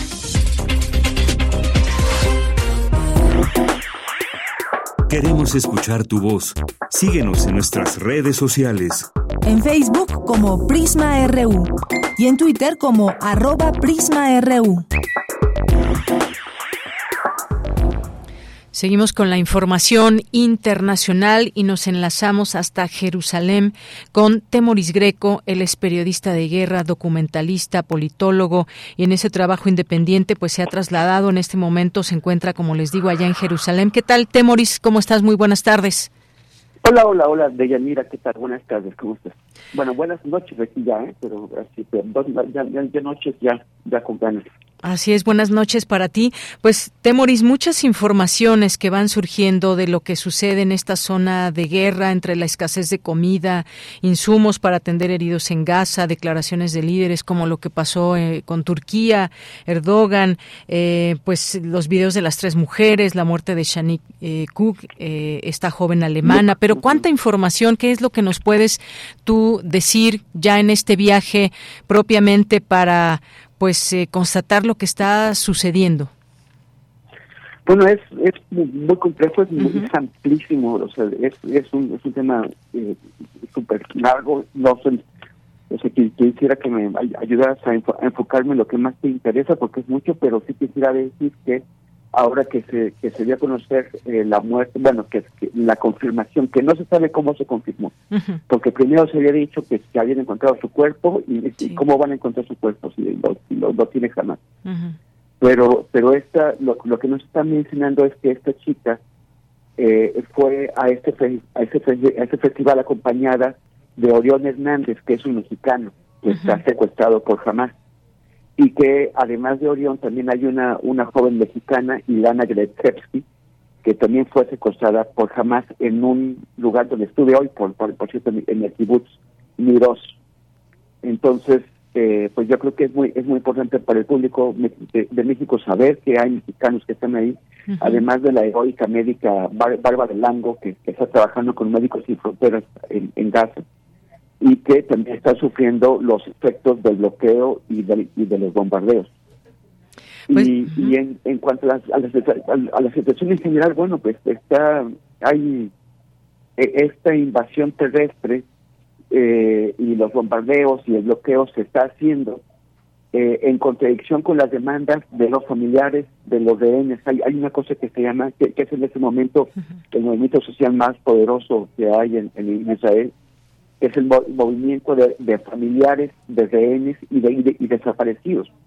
Son eh, más, más de 200 personas las que están eh, atrapadas, capturadas, cautivas por, por, la milicia islamista jamás y por, y por sus milicias aliadas y los y los eh, los parientes están pues obviamente preocupadísimos porque no solamente están secuestrados sino que los bombardeos pues amenazan con matarlos el, el que tú estés eh, matando al pueblo de Gaza con de hambre y de sed y por la falta de combustible y de, y de, electricidad eh, eso que está viviendo el pueblo de Gaza es lo mismo que están viviendo los rehenes. Entonces hay una presión ya la, después de de muchas discusiones y debates internos, porque es un movimiento nuevo y como suelen, o sea, a, mí me recuerdan mucho los, los movimientos de buscadores de desaparecidos en México, porque es gente que proviene de muchos ámbitos, o sea, que de, muchos ámbitos sociales y políticos, que lo único que une a esas personas es la, tragedia de que sus, de, que sus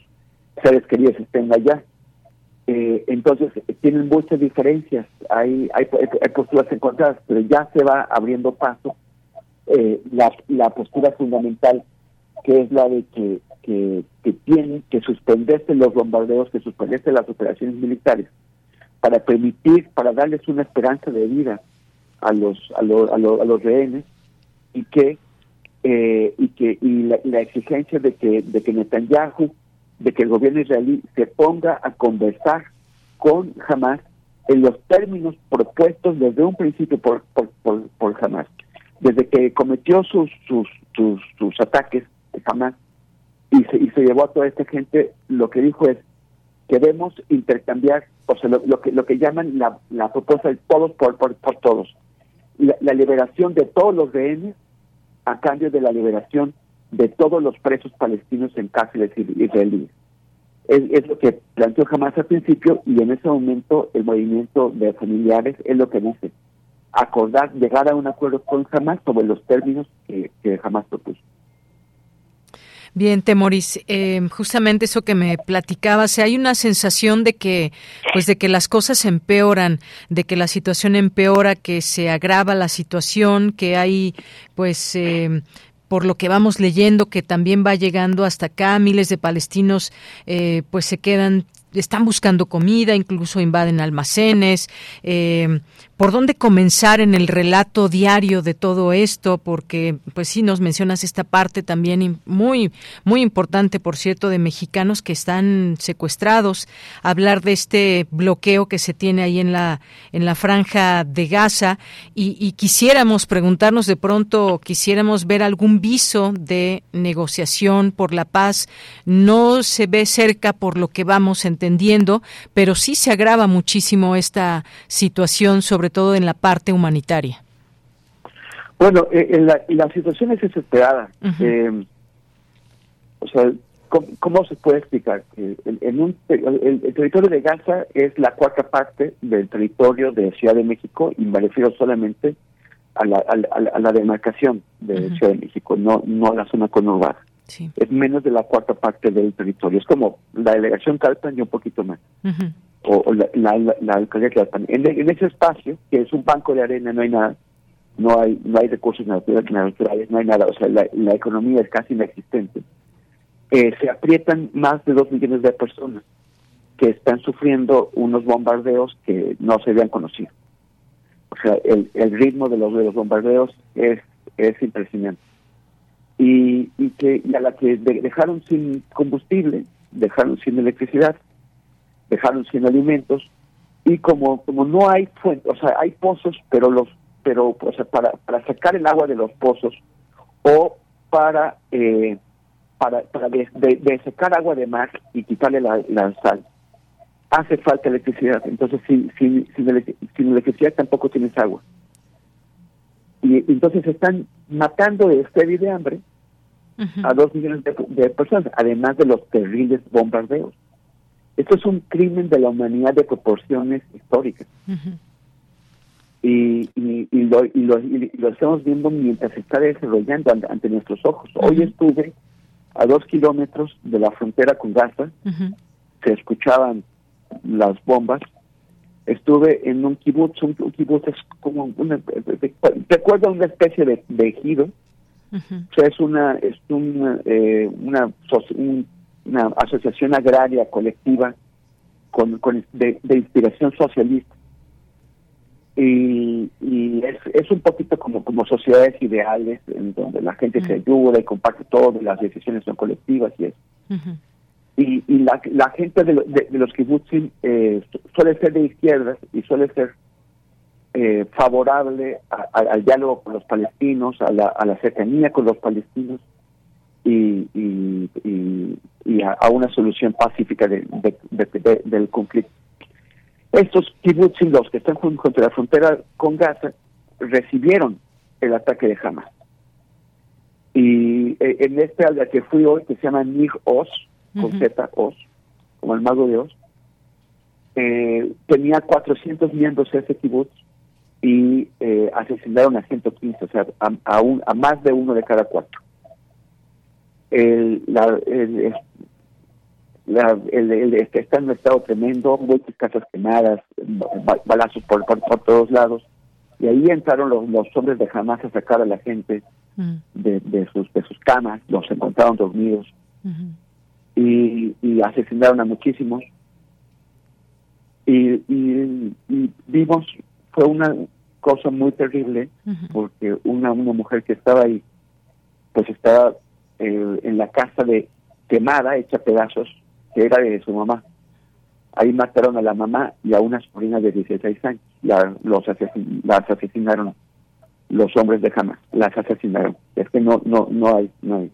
Bueno, y, y ella eh, eh, primero intentó explicar qué era lo que había pasado y después entró en crisis y empezó a gritar, ¿dónde está Dios? ¿Dónde está Dios? Y, y, yo, podía también imaginar que del otro lado de la frontera, que estaba a dos kilómetros, hay muchísimas mujeres palestinas que están viendo la, la, tragedia de, los aviones que están bombardeando las casas. Eh, los palestinos son muy gregarios, las, las los, los palestinos viven así, las familias extendidas, así los, los tatarabuelos y los abuelos y, los nietecitos y los bisnietos y todo el mundo vive ahí. Cuando destruyen una casa, cuando bombardean una casa, acaban con, con, con, generaciones completas. Y, y, también te puedes imaginar que es, el mismo grito. ¿Dónde, ¿Dónde está Dios? Eh, hay, hay, gente que se dedica a tratar de, de, enfatizar el dolor que sufren los de un lado y a despreciar el, dolor que sufren los, los, del otro y a, justificarlo. A mí me parece que eso es una grave falla moral, ética y humana. El dolor, eh, no hay dolores que valgan menos que otros.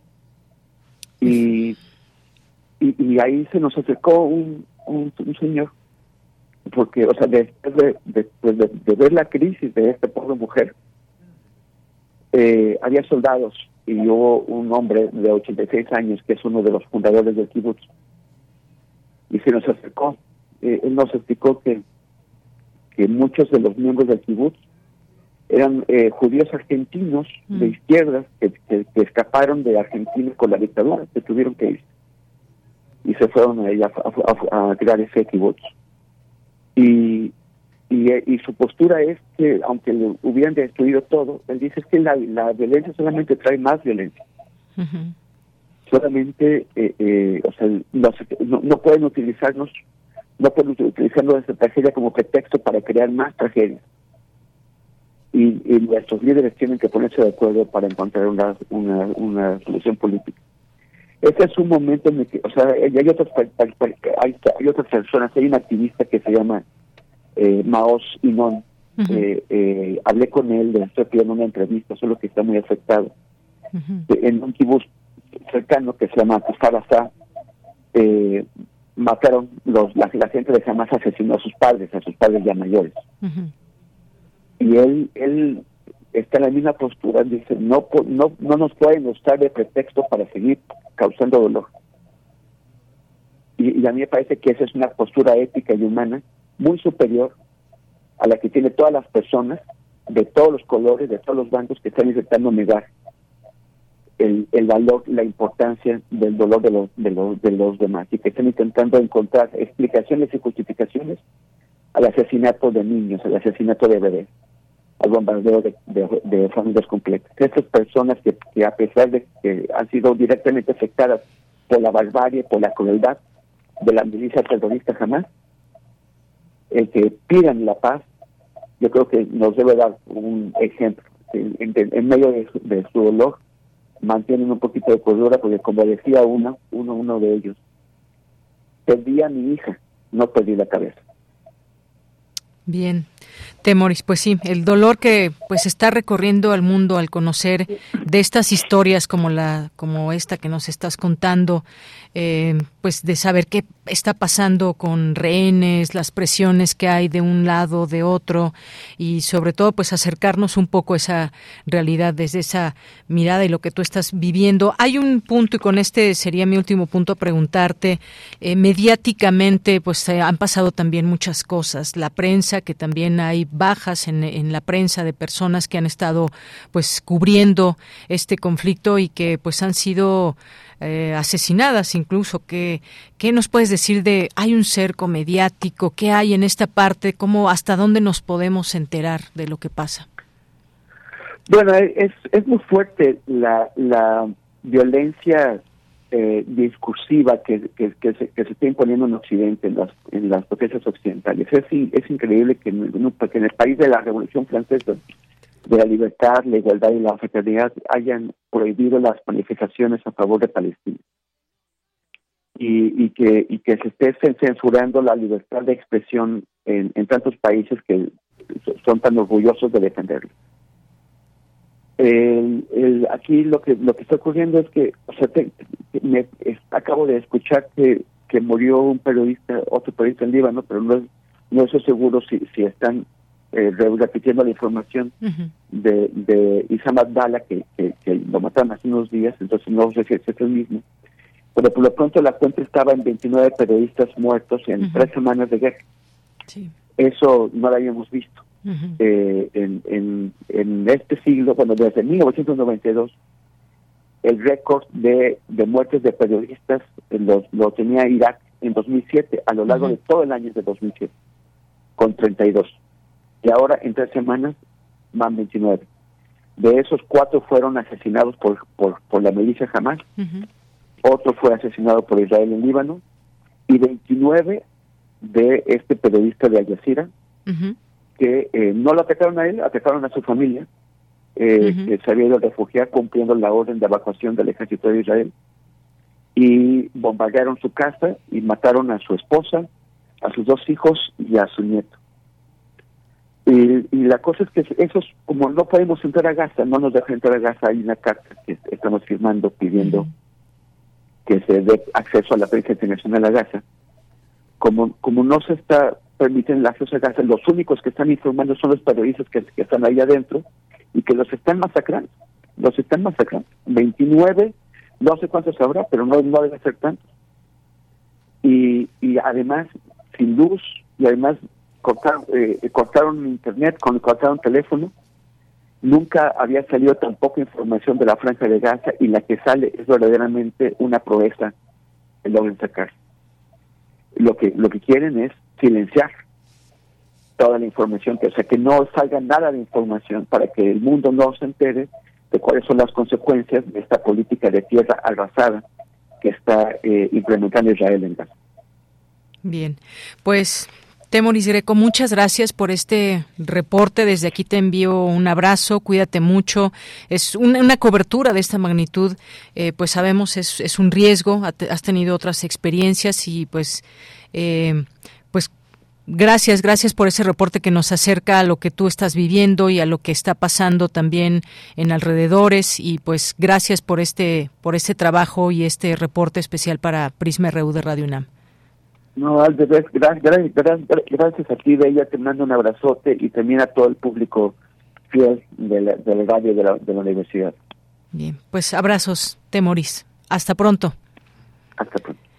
Bien, pues muchas gracias a Temoris Greco, periodista de guerra, documentalista, politólogo, que desde Jerusalén nos ha tomado esta llamada para pues compartirnos lo que ha estado, em, eh, lo que ha constatado, lo que ha podido vivir y cómo también pues está al tanto de toda esta información. Em, pues seguiremos esta eh, su trayectoria, por supuesto. Él está constantemente activo en las redes sociales, lo pueden seguir así como arroba temoris y va contando a través de sus redes sociales pues lo que va viviendo, lo que va encontrando, eh, comparte también información en torno a este conflicto. Gracias y continuamos, vamos a escuchar este, este trabajo, nos vamos a ir con Margarita o ya nos vamos con, con con Margarita que pues nos dejó ese trabajo pensando muchas veces en las colonizaciones, la conquista y demás. Eh, y escuchemos ese trabajo porque llega hasta nuestros días y lo que está pasando en Palestina. Adelante. La vida es una decisión, no un destino.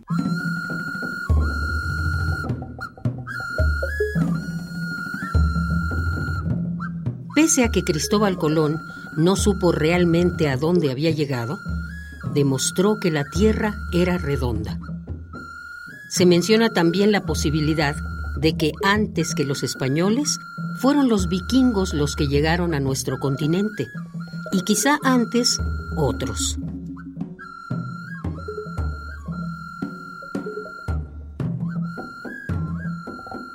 Entonces, una pregunta interesante sería, ¿quienes habitábamos estas tierras no existíamos ya desde antes que ellos llegaran?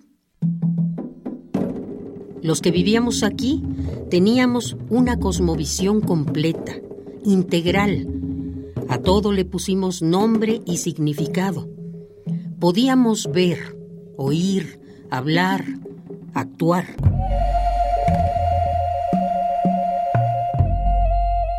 Y los españoles que llegaron no vinieron a descubrirnos nada de lo que ya conocíamos.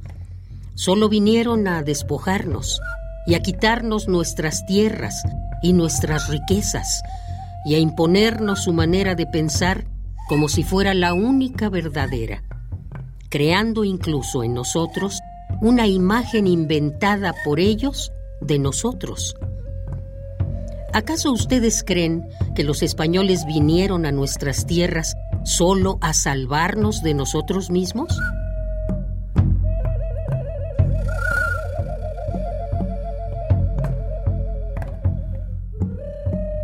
Hace años, para definir el atropello del que fuimos objeto, los intelectuales del poder llamaron primero al 12 de octubre Día de la Raza. ¿Cuál raza? Y después lo llamaron el encuentro de dos mundos. Y ese no fue un encuentro, fue un encontronazo.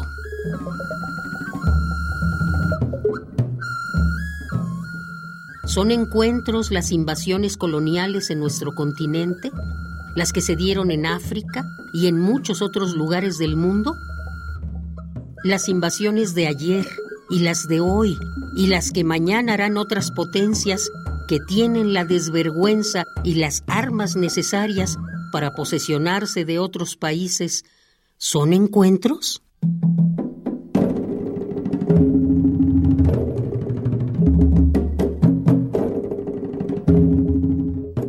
¿Lo que hace físicamente Israel con Palestina es un encuentro? ¿No habría que llamar a lo que han hecho los poderosos en su momento más bien violaciones? No importa que haya pasado poco o mucho tiempo de esos sucesos. Lo importante es el hecho de que por lo menos podamos darle el nombre correcto a las cosas que suceden en el mundo. Eso nos dará claridad para nombrar cada hecho futuro y eso nos hará estar más cerca de la verdad. uno tiene la posibilidad de decidir en la historia que nos conforma de qué lado quiere estar, porque la vida es una decisión, no un destino.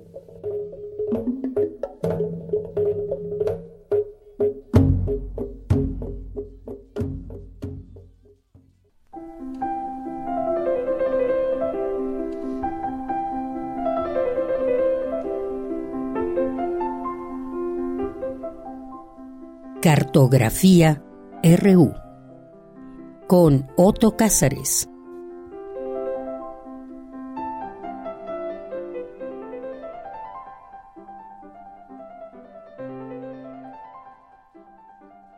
Ya, Otto Cázares, ¿cómo estás? Buenas tardes.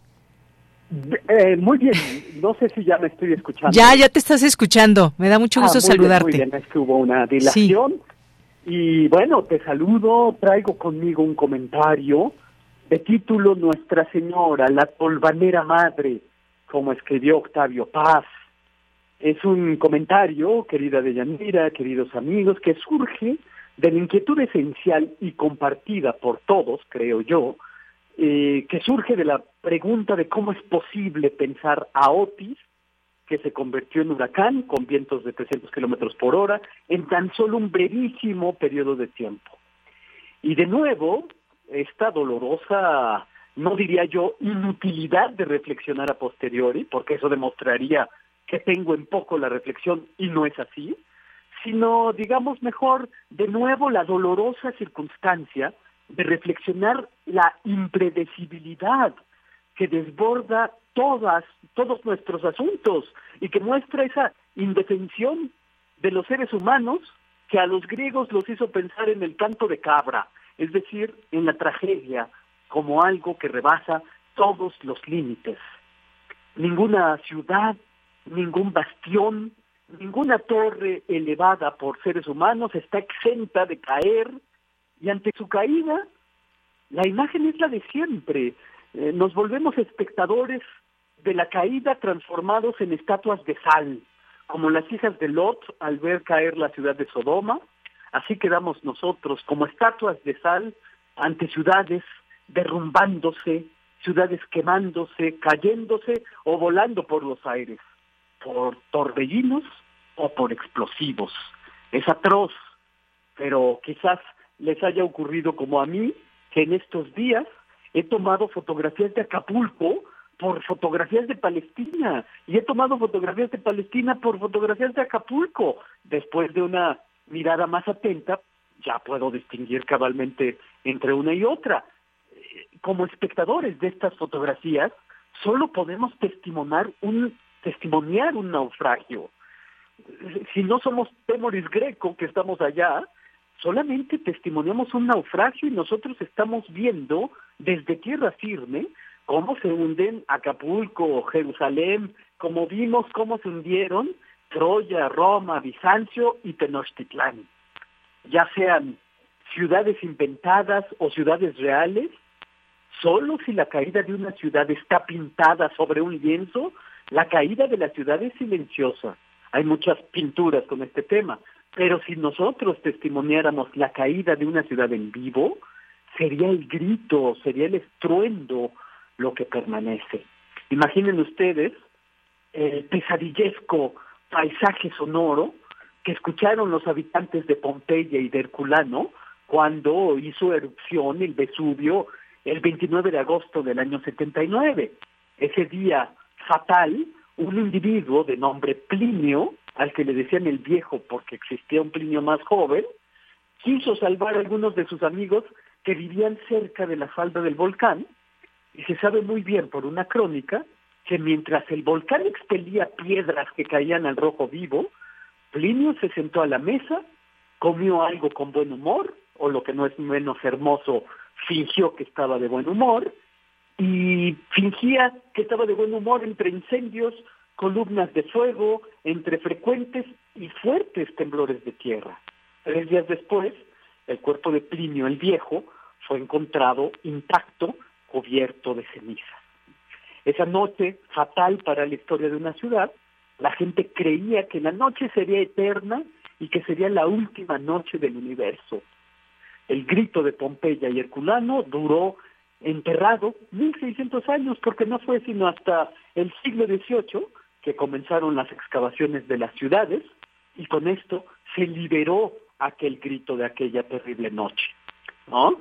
Eh, es una, eh, me acuerdo de Las Mil Una Noches, hay un cuento en la noche decimosexta donde se habla de una ciudad llena de riquezas, donde todos los habitantes fueron convertidos en piedras negras. Todo en la ciudad era de plata, todo era de oro, pero el rey había quedado sentado, petrificado en su trono, y junto a él habían unos chambelanes, unos magistrados, unos visires que también habían quedado petrificados con sus indumentarias riquísimas. Los rodeaban esclavos con las espadas desenvainadas, también petrificados.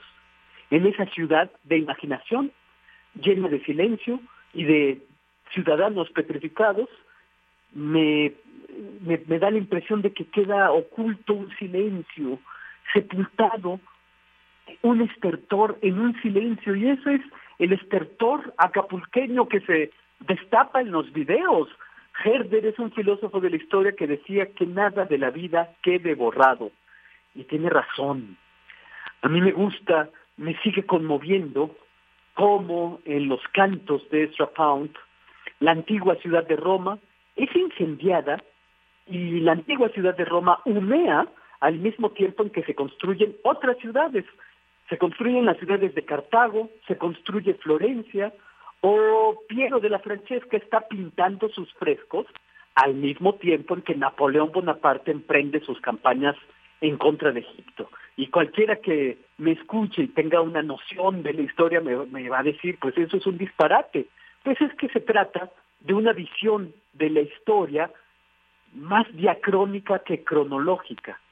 En el sentido de Ezra Pound, Acapulco y las ciudades de Palestina están cayendo y se están construyendo al tiempo en que caen y se construyen otras tantas y tantas ciudades, como si el destino de las piedras de las ciudades fuera dar cuenta del complejo entramado temporal, como si el destino de las piedras de las ciudades fuera dar cuenta de la ausencia, de la presencia, de la construcción y de la destrucción. Levantamos ciudades y luego estas ciudades caen no puedo sino recordar esa serie de dibujos de Leonardo da Vinci que hizo en sus cuadernos de trabajo, el que representan eh, huracanes azotando ciudades. Vemos en estos dibujos, con los habilidosos trazos de Leonardo hechos en sanguina, una fuerza remolineante, esa fuerza rodadora de los huracanes. Eh, Leonardo se dedicó a hacer dibujos de tolvaneras y estos dibujos diagraman el caos, diagraman la fuerza destructora, devoradora de las tolvaneras. Y digo tolvaneras porque vino Nuestra Señora, la tolvanera madre, y se lo llevó todo, como escribió Octavio Paz. Y Octavio Paz lo escribió de su barrio Miscuac, y yo me permito extrapolar la imagen poética que da Octavio Paz a otros aspectos de lo vivo, al aspecto que azotó Acapulco. Vino Nuestra Señora, la tolvanera madre, vino y se lo comió. Yo andaba por el mundo, mi casa fueron sus palabras, mi tumba el aire. Eso escribió Octavio Paz. Cuando Miscuac quedó convertido en otra cosa, cuando Miscuac su Miscuac se transformó y eso me lleva a pensar que en Acapulco, en Palestina, como en cualquier lugar que exista debajo de estas gordas nubes que están arriba de nosotros, debajo de estas nubes nosotros reímos, lloramos, dormimos, permanecemos con los ojos desnudos por muchas noches y solo Nuestra Señora, la tolvanera madre, nos arrulla con canciones de cuna, Solo la tolvanera madre nos canta canciones de resignada violencia. Nosotros somos algo así como los anacleto morones que recibimos piedra sobre piedra el homenaje de Nuestra Señora, la tolvanera madre, devoradora tolvanera, que hace de nuestra tumba el aire. Y esto es lo que yo tengo que decir, no sin dolor, no sin sentido de lo trágico, este lunes 30 de octubre, abrazando a nuestros amigos guerrerenses y a quien, como todo mexicano, tenga un recuerdo entrañable de estas tierras. Efectivamente, Otto. Pues muchísimas gracias. Un abrazo, Otto. Te escuchamos el siguiente lunes. Y yo estaré encantado, querida Deyanira. Hasta el próximo lunes. Claro que sí. Hasta luego. Y bueno, pues ya casi nos vamos y en un momentito más les tenemos una invitación para despedirnos. ¿Ya está? Bien, pues ya está, me, me, dicen Adrián Ladrón, quien es actor y protagonista de la obra Edipo, Nadie es ateo. ¿Cómo estás, Adrián? Bienvenido, buenas tardes. Hola, buenas tardes, bien, bien, gracias. Pues va a haber dos funciones especiales, cuéntanos, 4 y 5 de noviembre. Así es, este, el próximo fin de semana en el Centro Nacional de las Artes, en la Escuela Nacional de Arte Teatral está el Teatro Salvador Novo. Ahí vamos a dar dos funciones de Edipo Nadie es Ateo, una versión libre a partir del original, el mito original, eh, por parte de David Gaitán. Muy bien, ¿a qué hora van a ser estas obras? Eh, serán en horarios habituales, sábado a las 7, domingo a las 6. Y bueno, pues una cosa que cabe mencionar es que quizás sean las últimas dos funciones de este proyecto que ya nos ha dado la oportunidad de hacer un par de temporadas en la Ciudad de México y también una en la Ciudad de Guadalajara, entonces parece ser que este ya es el fin de, este proyecto. No se la pierdan. ¿Por qué ir a ver esta, esta obra, Edipo, Nadie es ateo? Adrián. Bueno, por, por un lado, digamos, siempre revisitar los clásicos desde un punto de vista contemporáneo actual es siempre importante, por algo son obras que sobreviven tantos años. Eh, por otro lado, bueno, porque es una versión actualizada, contemporaneizada, es un texto muy bien escrito por parte de David Gaitán, que quienes pues, ya hayan tenido oportunidad de conocer su trabajo saben que es garantía. Y además porque es una obra con un, con un reparto muy interesante, con una puesta en escena muy interesante y que sin lugar a dudas les va a despertar pues muchas reflexiones. Muy bien, bueno, pues aquí dejamos esta invitación en, para nuestro público que también compartimos a su vez en redes sociales. Recuerden, 4 y 5 de noviembre, el sábado a las 7, el domingo a las 6 de la tarde, ahí en el Teatro Salvador Novo. Eh, y pues nada, ¿algo más que quieras comentar antes de despedirnos? Sí, bueno, los boletos también están disponibles en Ticketmaster y me parece que el CNA tiene en este momento una promoción para la gente que decida donar cosas para los acopios de por la situación que está sucediendo en, Guerrero. Entonces, también para que aprovechen la oportunidad de ir a donar una buena causa y además de ver buen teatro. Muy bien, bueno, pues muchísimas gracias Adrián por esta por esta invitación que nos dejas aquí en Prisma RU de Radio UNAM. Al contrario, nos esperamos, muchas gracias. Gracias a ti, hasta luego, buenas tardes. Eh, buenas tardes. Bien, pues fue Adrián Adrón, es actor y protagonista de esta obra, Edipo, Nadie es Ateo, que ofrecerá solo estas dos funciones en el CENART, eh, escrita y dirigida, como bien nos decía, por David Gaitán, 4 y 5 de noviembre, en el Teatro Salvador Novo. Este montaje, producido por Teatro UNAM y Magnífico Entertainment, plantea, a partir de una argumentación amplia y basada en la premisa formal del vértigo, una disertación a propósito del concepto de la verdad y su aplicación en contextos tanto íntimo como de política pública. Bueno, pues no se la pierdan, aquí les dejamos esta invitación. Y bueno, pues siempre hay distintas invitaciones a las que les podemos hacer llegar e invitar, si, sobre todo cuando, cuando esta en particular, yo me voy a lanzar el fin de semana, esta que nos acaba de invitar Adrián. Eh, aquí tuvimos también a, a Blanca Guerra, fui a ver ayer su obra, Más allá de los hombres, bueno, en donde participa ella junto con un elenco, una obra que también les recomiendo muchísimo, ya ella nos vino a platicar un poco de la obra. Por supuesto no se las vamos a platicar, pero vale la pena, se los puedo decir. Ojalá que pues todavía estará de aquí al 3 de diciembre, si no me falla la memoria, para que puedan planear un fin de semana. Está de jueves a domingo y pues bueno, son es otra de las recomendaciones que aquí les dejamos.